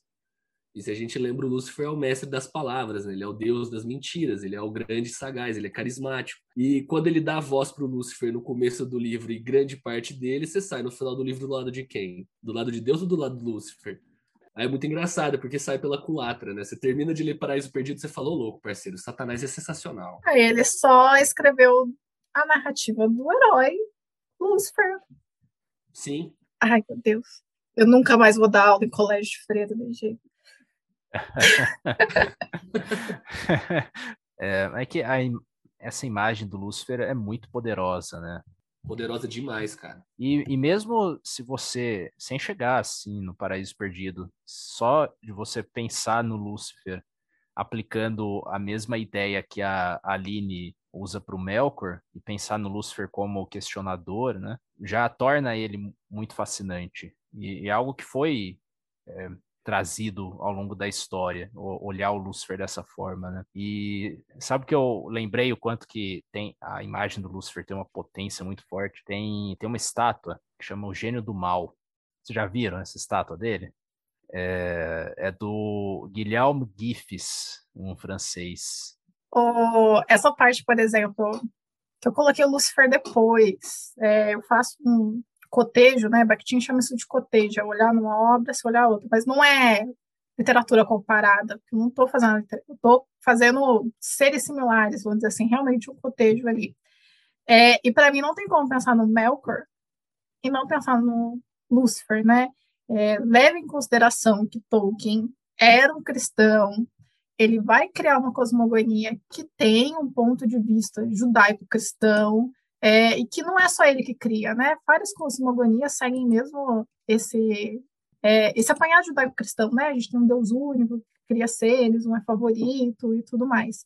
E aí, no, na pesquisa que eu faço, né, eu vou olhar para o Lúcifer, porque o Lúcifer, ele era o anjo da luz, né? Lúcifer significa anjo da luz. Acho um nome muito, muito interessante, né? As pessoas muito falam, ai, que horror, Lúcifer. Mas Lúcifer é um nome bonito, né? Quer dizer luz, quer dizer estrela da manhã, né? O astro brilhante. Não é como se fosse alguma coisa assim, ah, que significado horrível, né? Ele era considerado a imagem de glória e perfeição de Deus. E aí lá no Ezequiel, aquelas que vai assim, no Ezequiel 28:14, para quem tiver com a Bíblia aí, Antigo Testamento, você foi ungido como um querubim guardião, ou seja, o Lúcifer foi escolhido para ser o grande guardião dos querubins de Deus. Só que ele faz o quê? Ele questiona Deus, ele quer criar por conta própria, ele quer subir ao, acho que na Bíblia está escrito subir ao trono acima de Deus. Então ele queria estar acima de Deus, que basicamente é, ele queria, ele queria criar o mundo a partir do seu ponto de vista, que é a mesma coisa que Melkor quer fazer. Só que a partir do momento, quando Melkor questiona Eru, Eru só diz que o questionamento dele também faz parte das coisas que ele estava prevendo. Quando Lúcifer questiona Deus, Deus faz o quê? Queima ele e manda para a terra. Tipo, vai embora, vai aí ser queimado, se transformar, porque é o castigo, né? O castigo de Deus para relação em relação a Lúcifer. Então, para mim foi meio que óbvio fazer essa correlação entre os dois, né? De, de ter um Deus que cria o favorito, é o mais bonito, é o mais poderoso, é, e um vira o grande inimigo Melkor e o outro vai virar, virar a imagem que a gente vai ter depois de diabo, de Satanás, né? Porque ele vai cair, vai perder sua vaidade, não vai ser mais um anjo, perde suas asas e tudo mais. Então, essa referência bíblica, para mim, ela faz muito sentido dentro dessa narrativa cosmogônica do, do Tolkien. São, são mitos, né? São dois mitos de criação, vamos dizer assim, né? Ai, meu Deus, já, cadê os cristãos para me bater agora? Falar, olha, ela tá falando que é mito, a Bíblia, socorro, meu Deus. Gente, calma, a gente está olhando aqui como teoria, como pesquisa, né? Não como devotos e tudo mais, né? A gente tem ter um afastamento aí no olhar, né? É, e aí essa visão de, de Lucifer é muito interessante para a gente pensar realmente essa figura que ela tem, essa, essa virada narrativa, né? De alguém que sai de um lugar que seria o preferido, que vai concordar com aquele discurso, e que vira esse grande antagonista. Então, Lúcifer é o grande questionador também. Ele questiona aquele mundo que está sendo criado. Ele tem outros desejos ele tem o livre-arbítrio, que é o mesmo livre-arbítrio que o Melkor tem dentro do mundo tolkieniano. Polêmico, né? Polêmico, mamilos, polêmicos. a parte polêmica é que uh, eu vou causar mais ainda, viu? Então, assim, uh, eu não estou representando o posicionamento da Aline, mas se a gente for comparar, o Satanás ele foi muito mais nocivo na nossa realidade, assim, o que as pessoas fizeram para atacá-lo, né, ou acusando ele, né, a presença dele na Terra, do que o Melkor, inclusive. Gente, um monte de mulher foi queimada, acusada de bruxaria aí, porque estava do lado de Satanás. Ele causou um surto na Europa, né? E será que foi o Satanás ou foi a igreja? Não, não fica. Foi a igreja, né? Tá. foi, foi literalmente a igreja. A, Inquisição queimou judeus, sabe? Se teve um mal na Idade Média, foi a instituição Igreja Católica o que também não faz, isso aí nem é papo para o programa, assim, mas eu tive a matéria do História Medieval, né, na, em História, né, algumas matérias de História Medieval.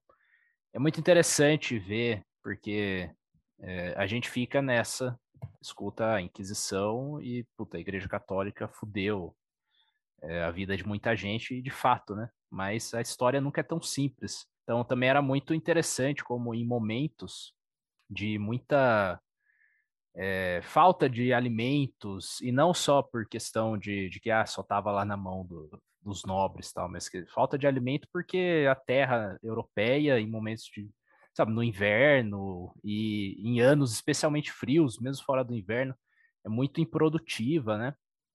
E em muitas épocas a população pobre só sobrevivia por causa da ajuda de igreja, porque a gente tem a, a ideia da a, a, poderosa Igreja Católica, assim, né, aquela coisa, o Papa lá, né, cheio de ouro tal, e mandando e fazendo o que queria. Mas você tinha o tanto de paróquia, sabe, as igrejinhas na cidade, os mosteiros, e tipo, toda a vida na comunidade girava em torno daquilo. E, e eles guardavam comida, oferecia, tem oferecer comida, sabe, de fazer é uma, algo muito tradicionalmente católico, assim, essa coisa de oferecer comida aos pobres, que é o que a gente vê até hoje, né? E outra parada, a gente nunca pode esquecer, se não fossem os, os monges copistas ao longo da história, a gente não teria nada, cara. A gente não ia ter ah, os, grandes, os grandes clássicos, a gente não ia ter Aristóteles, Platão, grandes obras, se não fosse a galera lá que ficava encurvada, tá ligado? Copiando com a luz de vela, assim e tal. Acho muito, interessante analisar, assim, o contexto geral, sabe? Mas aí a gente chega no século XXI, senhores. Século XXI, tem gente que destrói terreiro falando que vocês são devotos dos capeta, né? Então, assim, não mudou muito, né? E não é só a religião, não é só a igreja católica. A gente tem várias manifestações aí que vêm do cristianismo que vão utilizar do satanás para falar, ó, oh, tá ali o parceiro, né? Tem que dar porrada, porque, mano, capeta tá ali. Mas eu acho que um, um ponto, nem é a construção só do satanás, vamos dizer assim, mas é a construção desse inimigo que é um mal absoluto. Mas esse inimigo, na verdade, é só, por exemplo, você citou a questão dos, dos ambandistas, né, ou do candomblé, é um outro, né, é um outro que me assusta e que é diferente e que eu não tenho desejo de conhecer, logo eu preciso eliminar. E aí esse é um ponto que eu sempre relaciono com o herói, né, é, o herói é aquele que mata e assassina pelo discurso dogmático em voga, né? E aí esse do, discurso dogmático pode ser um discurso dogmático mesmo, dogma, ou pode ser político, né? Aqui tanto faz dentro do mundo que a gente estiver analisando. É, e aí esse outro, que eu tenho medo, porque é diferente de mim, eu vou assassinar. É, o André falou, por exemplo, da questão de tudo bem, a igreja alimentou muita gente e tudo mais, mas ao mesmo tempo que ela fazia isso, ela matava quem ela considerava bárbaros, né? Que vai ser ali que a gente vai pegar a Alemanha, a Noruega e tudo mais, destruindo, assassinando, estuprando em nome de Deus, né? É, então, elas é, é, interessante a gente falar desse ponto, não igreja católica, instituição, mas esses discursos de que ah, é um bem absoluto e um mal absoluto. Não é, ambos os lados cometem coisas em defesa do bem que eles acham e contra o mal que eles acham que é, né? E até hoje a gente ainda continua com um discurso de como se a gente tivesse um inimigo absoluto e a gente tem que assassinar esse inimigo absoluto. É, no meu doutorado eu faço um, eu continuo com o Silmarillion, só que eu faço um cotejo com a população negra, né? É, e até hoje, com relação à população negra, a gente tem um discurso de assassinato e extermínio, né? É, primeiro, primeiro, exclusão, que aí a gente começa pela grande quantidade de encarceramento, sem justificativa, sem, sem ser julgado. É a maior população carcerária negra que a gente tem é brasileira e americana, né? Isso é muito significativo. É, depois da exclusão tem o extermínio, né? E aí você considera o assassinato e o extermínio dessa, dessas pessoas e dessa população, porque é um outro visto como diferente, logo um inimigo, logo deve ser assassinado. E aí, quem assassina essas pessoas são os grandes heróis nas nossas narrativas cotidianas. É né? interessante né? isso, porque você, logo no, no início, estava falando sobre o que muito te interessou no Melkor e tal, é, e, e, como a, a, jornada do herói é, é limitante para você analisar e como ela simplifica demais o herói.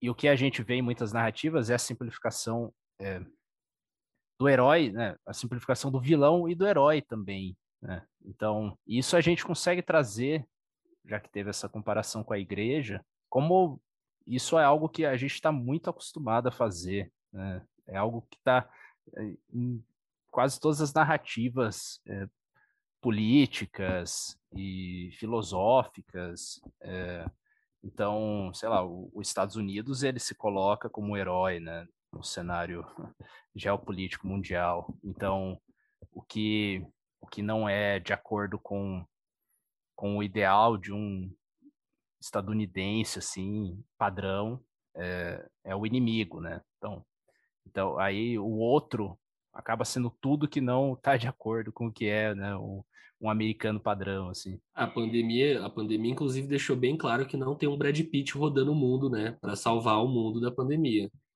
Deixou bem claro que os Estados Unidos não é nada Essa disso. Essa é a parada, né cara? né, cara? O tanto que as coisas são complexas, né? A gente simplifica, a gente às vezes simplifica demais, assim, as coisas. E quando eu penso muito na esquerda e na direita, né?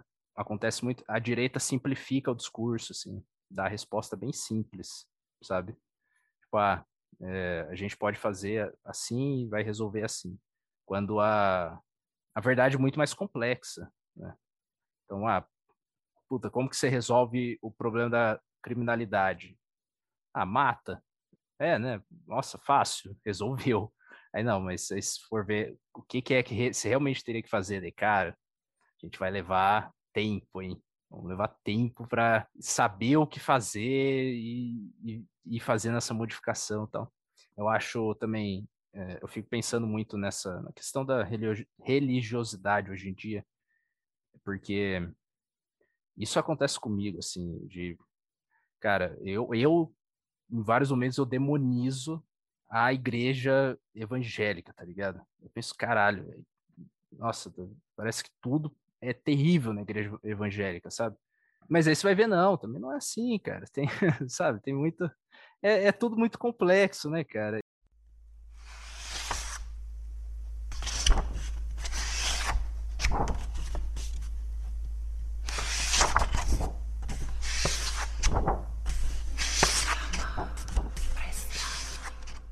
Mas bom, devido então a todas as problemáticas que a gente ergue, Aline, como que foi para você então estudar a figura do Lúcifer? Porque não é um personagem, digamos, simples, né? Talvez você esteja lidando com uma das figuras mais complexas que a gente tem da, da humanidade aí, da, das mitologias. Como foi para você lidar? Olha, isso foi uma das coisas que o mestrado me trouxe, assim, que eu levo até hoje. Eu li a Bíblia. Eu sou uma pessoa que leu a Bíblia inteira, sabe?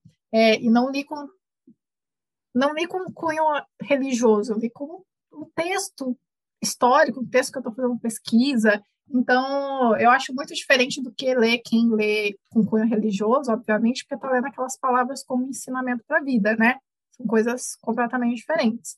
Eu li pensando num texto histórico e num texto para pesquisa. Mas, assim, eu li a Bíblia com essa, com essa visão de pesquisa mesmo, tentando achar os pontos em que Lúcifer, ou aí a gente vai ter as denominações, né? Satanás ou diabo são mencionados, para entender a figura dele dentro dessa narrativa religiosa. E como a Bíblia é constituída de livros, de ponto de vista, né? Então a gente também tem os pontos de vista ali do, dos autores dos livros. Eu acho interessante abrir um parênteses aqui, que eu não sou da área da teologia, tem coisa que eu realmente não sei, e alguns estudos divergem, porque a Bíblia já teve muitas traduções, né? A gente sabe, tem Antigo, tem Novo Testamento e tudo mais. É, algumas discussões na teologia vai dizer que Lúcifer é uma pessoa, Satanás é uma pessoa e diabo é outra pessoa. E esses três termos tem, tem, um, tem uma frase que aparece sempre na internet que é do tipo assim: não há em nenhum lugar a palavra diabo na Bíblia. Mas há, gente. Se quiser, eu dou até o, o livro aqui para vocês. É, mas, para cunho dessa pesquisa do que, a gente está falando, é, eu considero que Lúcifer é um anjo decaído e ele vai se tornar a figura do diabo ou do Satanás. Qual é a diferença de diabo e Satanás? Diabo significa, é, deixa eu só olhar aqui, diabo significa caluniador, acusador, mentiroso, né? Que a gente tem aquele, ah, diabo é o pai da mentira, porque diabo significa mentira, acusador e tudo mais. É, e Satanás é uma palavra que significa apenas adversário. Então, se a gente volta para aquela discussão que a gente já feito de inimigo e vilão, quando ele é chamado de Satanás, ele é só um inimigo, né? Ele só se coloca como opositor. Ele questiona e é colocado como opositor. Ele perde o direito ao nome de Lúcifer. Ele não pode ser chamado mais de anjo da luz, porque ele caiu, ele é um anjo caído agora, então ele não pode ser chamado de anjo da luz. Igual Melkor, né? Melkor perde o nome Melkor, tem que ser chamado de Morgoth. Só que Morgoth já é o sinistro inimigo do mundo, já tá lá assim, ó, você é o inimigo.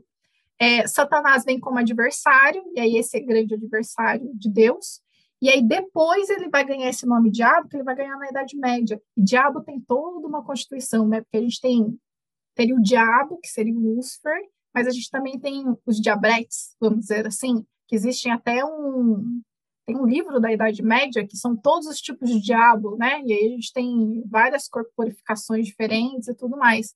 Então, o, o diabo pode ser vários, ainda tem essa colocação. Mas só para a gente configurar aqui a figura que está sendo analisada, Lúcifer vai ser um anjo caído, né? Um anjo decaído, que se torna Satanás ou o diabo, né? Eu acho Satanás mais legal porque eu lembro da Bruxa do 71. Aí, ah, título de curiosidade, Satanás é muito mais utilizado na Bíblia do que o diabo. O diabo deve aparecer pouquíssimas vezes, acho que uma ou duas vezes. Diabo vai aparecer, tem um trecho que não está na minha dissertação, está na minha tese de doutorado. Ó, para quem quiser saber, é, essa parte está na, na minha tese, na verdade, porque na minha tese eu foco mais nas questões corpóreas, né? E aí o diabo, a palavra diabo vai aparecer no Pedro 1.58, que ele vai dizer: sede sóbrios e vigilantes, o diabo, vosso adversário, anda em derredor, como leão que ruge procurando alguém para devorar. É, eu acho que é uma das poucas passagens. E aí depois a gente vai ter essa linda frase em Apocalipse. Vou ler a Bíblia para vocês.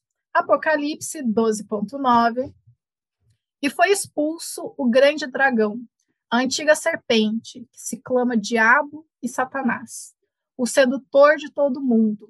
Sim, foi atirado para a terra e com ele os seus anjos.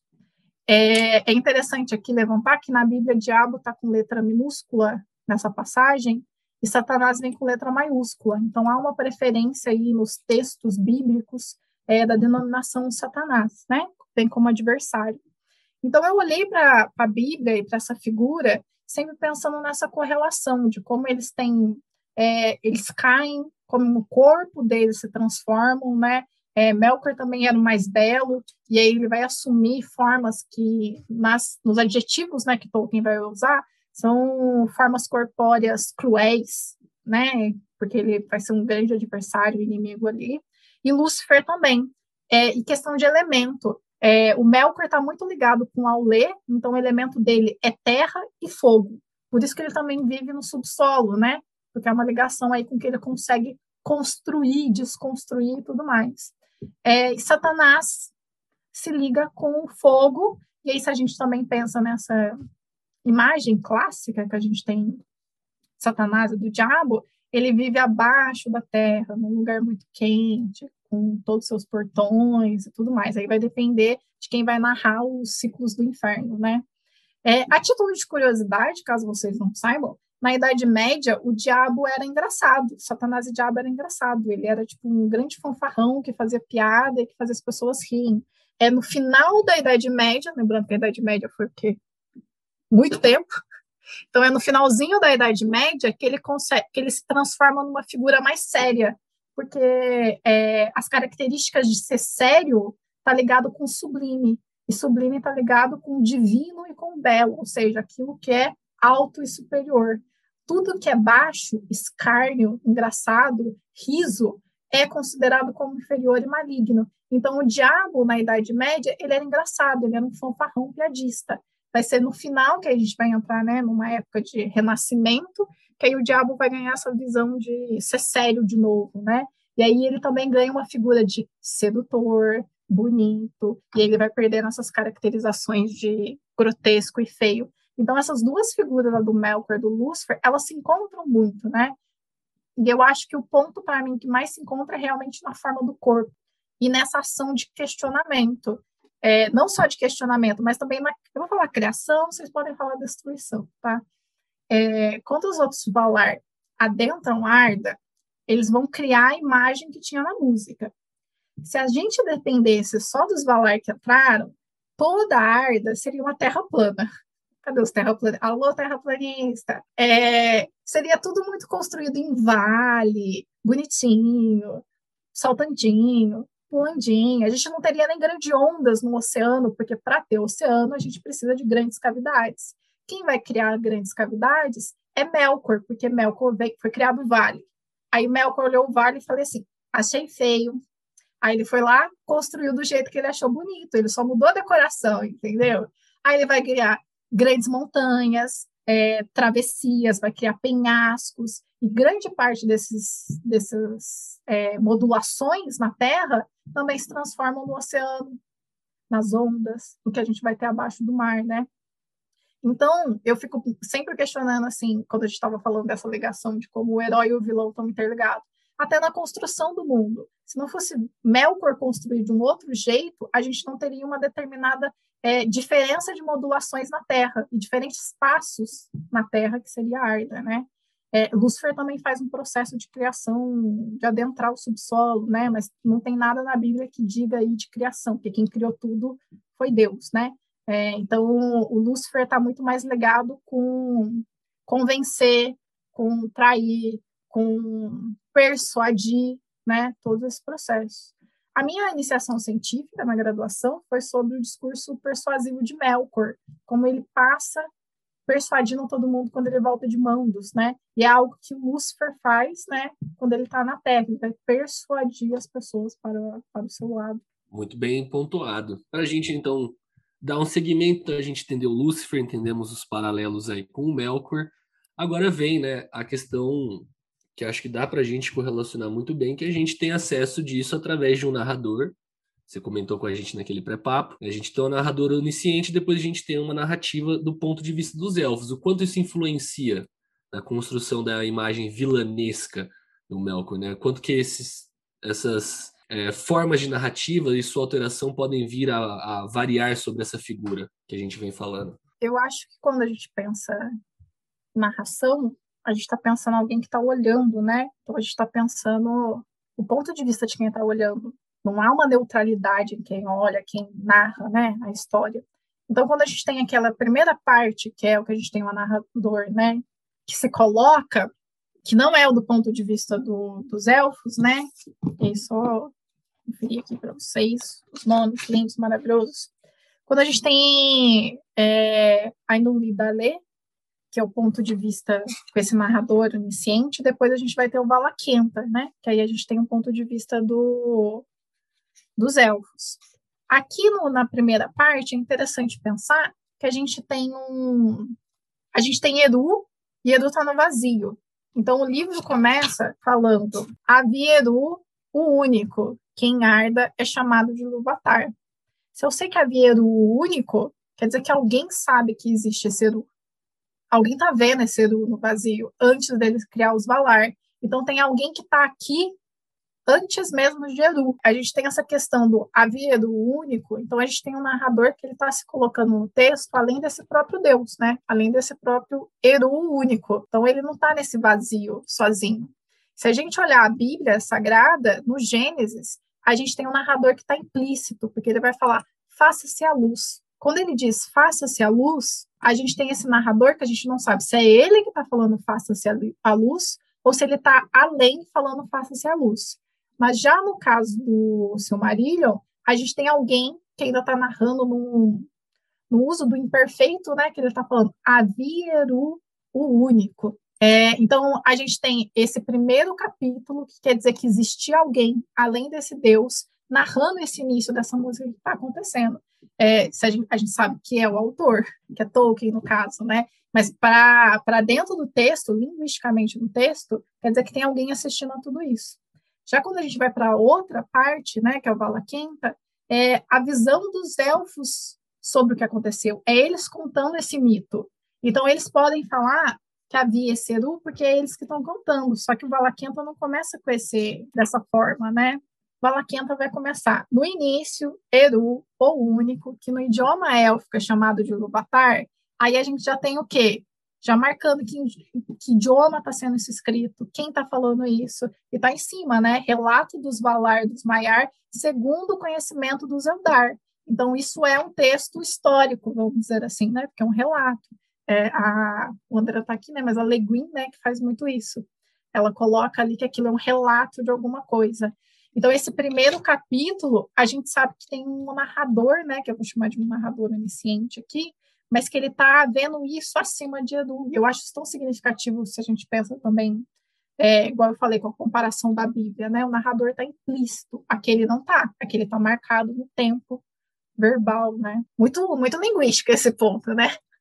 É a primeira vez que eu estou tendo contato com teorias da linguística mesmo. Eu sempre caminhei com o pessoal, né? O meu grupo de estudos, orientador, tudo estudos literários. O que me salta de interessante, uhum. é, seguindo a sua linha de análise, é pensar então que há um ponto de vista dos elfos, se a gente tem um ponto de vista, a gente tem um lado sendo tomado. Então a gente tem indivíduos que estão narrando. Uhum. Novamente, se a gente tivesse um texto do ponto de vista de algum orc, do ponto de vista do Melkor, pode se alterar completamente as nossas impressões desse universo, né? Mas a gente não tem, o que é uma pena. É, eu acho bem interessante como que dá para desconstruir nesse ponto, sabe? E mais uma vez a minha ideia de maniqueísmo em Senhor dos Anéis ele vai embora, né? Tinha ido embora, agora ele foi para o espaço sideral de uma vez. Não tem como se ter um maniqueísmo. É, isso que você falou, a gente tem uns relatos, tirando esse primeiro capítulo, que a gente tem esse autor aí que está se colocando antes. Esse autor não, né? Esse narrador que está se colocando antes, que eu estou chamando de um narrador onisciente, mas é um narrador além de Edu, né? A gente não sabe onde está isso, a gente não sabe se é um texto é, de alguém relatando posteriormente de uma outra cultura ali dentro da Terra-média. Já o outro relato que a gente tem de criação dos primeiros conflitos é do ponto de vista dos Eldar, é do ponto de vista dos elfos. É, e aí eu citei para vocês a obra que é do ponto de vista dos orcs, né, do que acontece com, com o Sauron. É, e se a gente não tivesse esse relato dos Eldar, a gente tivesse esses relatos dos anões, por exemplo, é, para os anões, quem criou eles foi Aulê. Então não seria Aulê o grande deus ali para ele, sabe? Então a gente pode fazer esse, esse questionamento. A gente pode pensar no, nos entes também, né? Que os entes são criados, esqueci qual é o nome da deusa da natureza, mas me lembro que os entes eles têm né, uma entidade diferente também. Então quem é Iluvatar para eles, né? Eu não lembro se é a Havana ou Vana, né? Ou a Vaire que cria ele. Não, é Yavana, é Yavana, que é da é a Valar da, da relva, da natureza e tudo mais. Acho que é a Havana que cria o, os entes. Ou, por exemplo, se a gente tivesse um ponto de vista dos Balrogs, Balrogs são maiores, são mais antigos ainda, é, poderia ser toda uma outra narrativa. Uma coisa que, é, que a gente não tocou, que eu acho sempre interessante falar, é que quando começam os primeiros conflitos, né, e Melkor começa a criar suas sua, ter as suas os seus espaços, as suas moradas, eles fazem as suas criações de terra, é, os Valar se colocam para fora do mundo. Então, eles se colocam acima, num lugar que não é acessível, né? Que é a manca. Eu falei até, tipo, ah, os elfos são convidados, mas nem todo mundo é convidado a estar ali. E aí, lá no final do Senhor dos Anéis, que é os elfos estão indo embora do mundo, né? Eles estão indo para Amã para ficar com os Valar, porque eles já foram convidados e tudo mais. É, querendo ou não, quando você coloca um lugar que é inacessível para quem está na Terra-média, para quem está em Arda, você está se colocando acima de todo mundo e mais poderoso que todo mundo, né?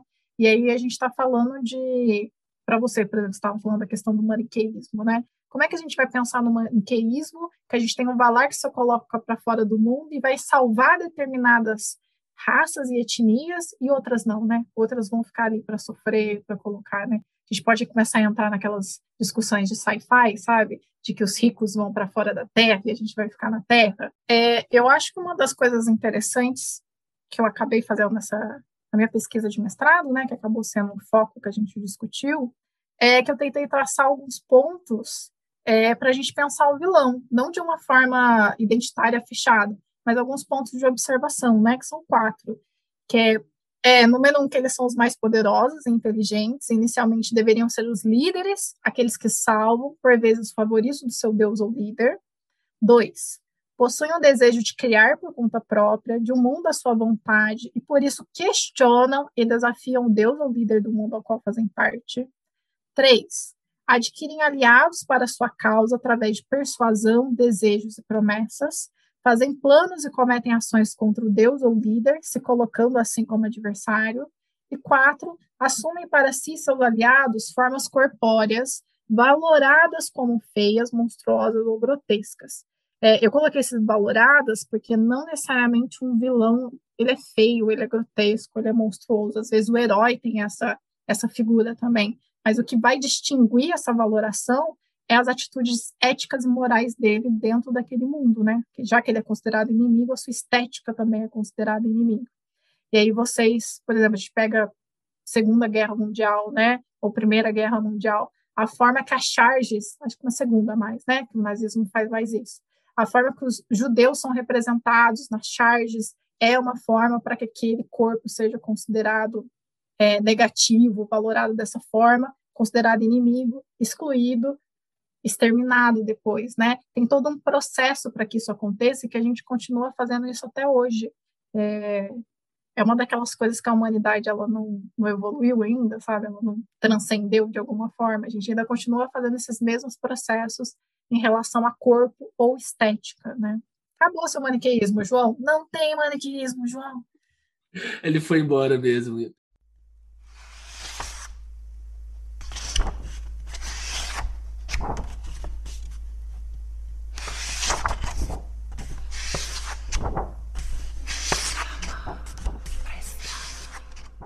Então a gente teve toda a construção desse ponto de vista. Espero que quem esteja ouvindo a gente tenha gostado muito né, de entender como desconstruir a figura de um vilão, de como desconstruir um herói, da gente entender que não são pontos simples e fáceis de se compreender, não é uma leitura A mais B igual a C. Né? Alguma consideração final, Aline? Eu acho que eu queria dizer para as pessoas lerem O Silmarillion, porque ninguém recomendou o Silmarillion até agora.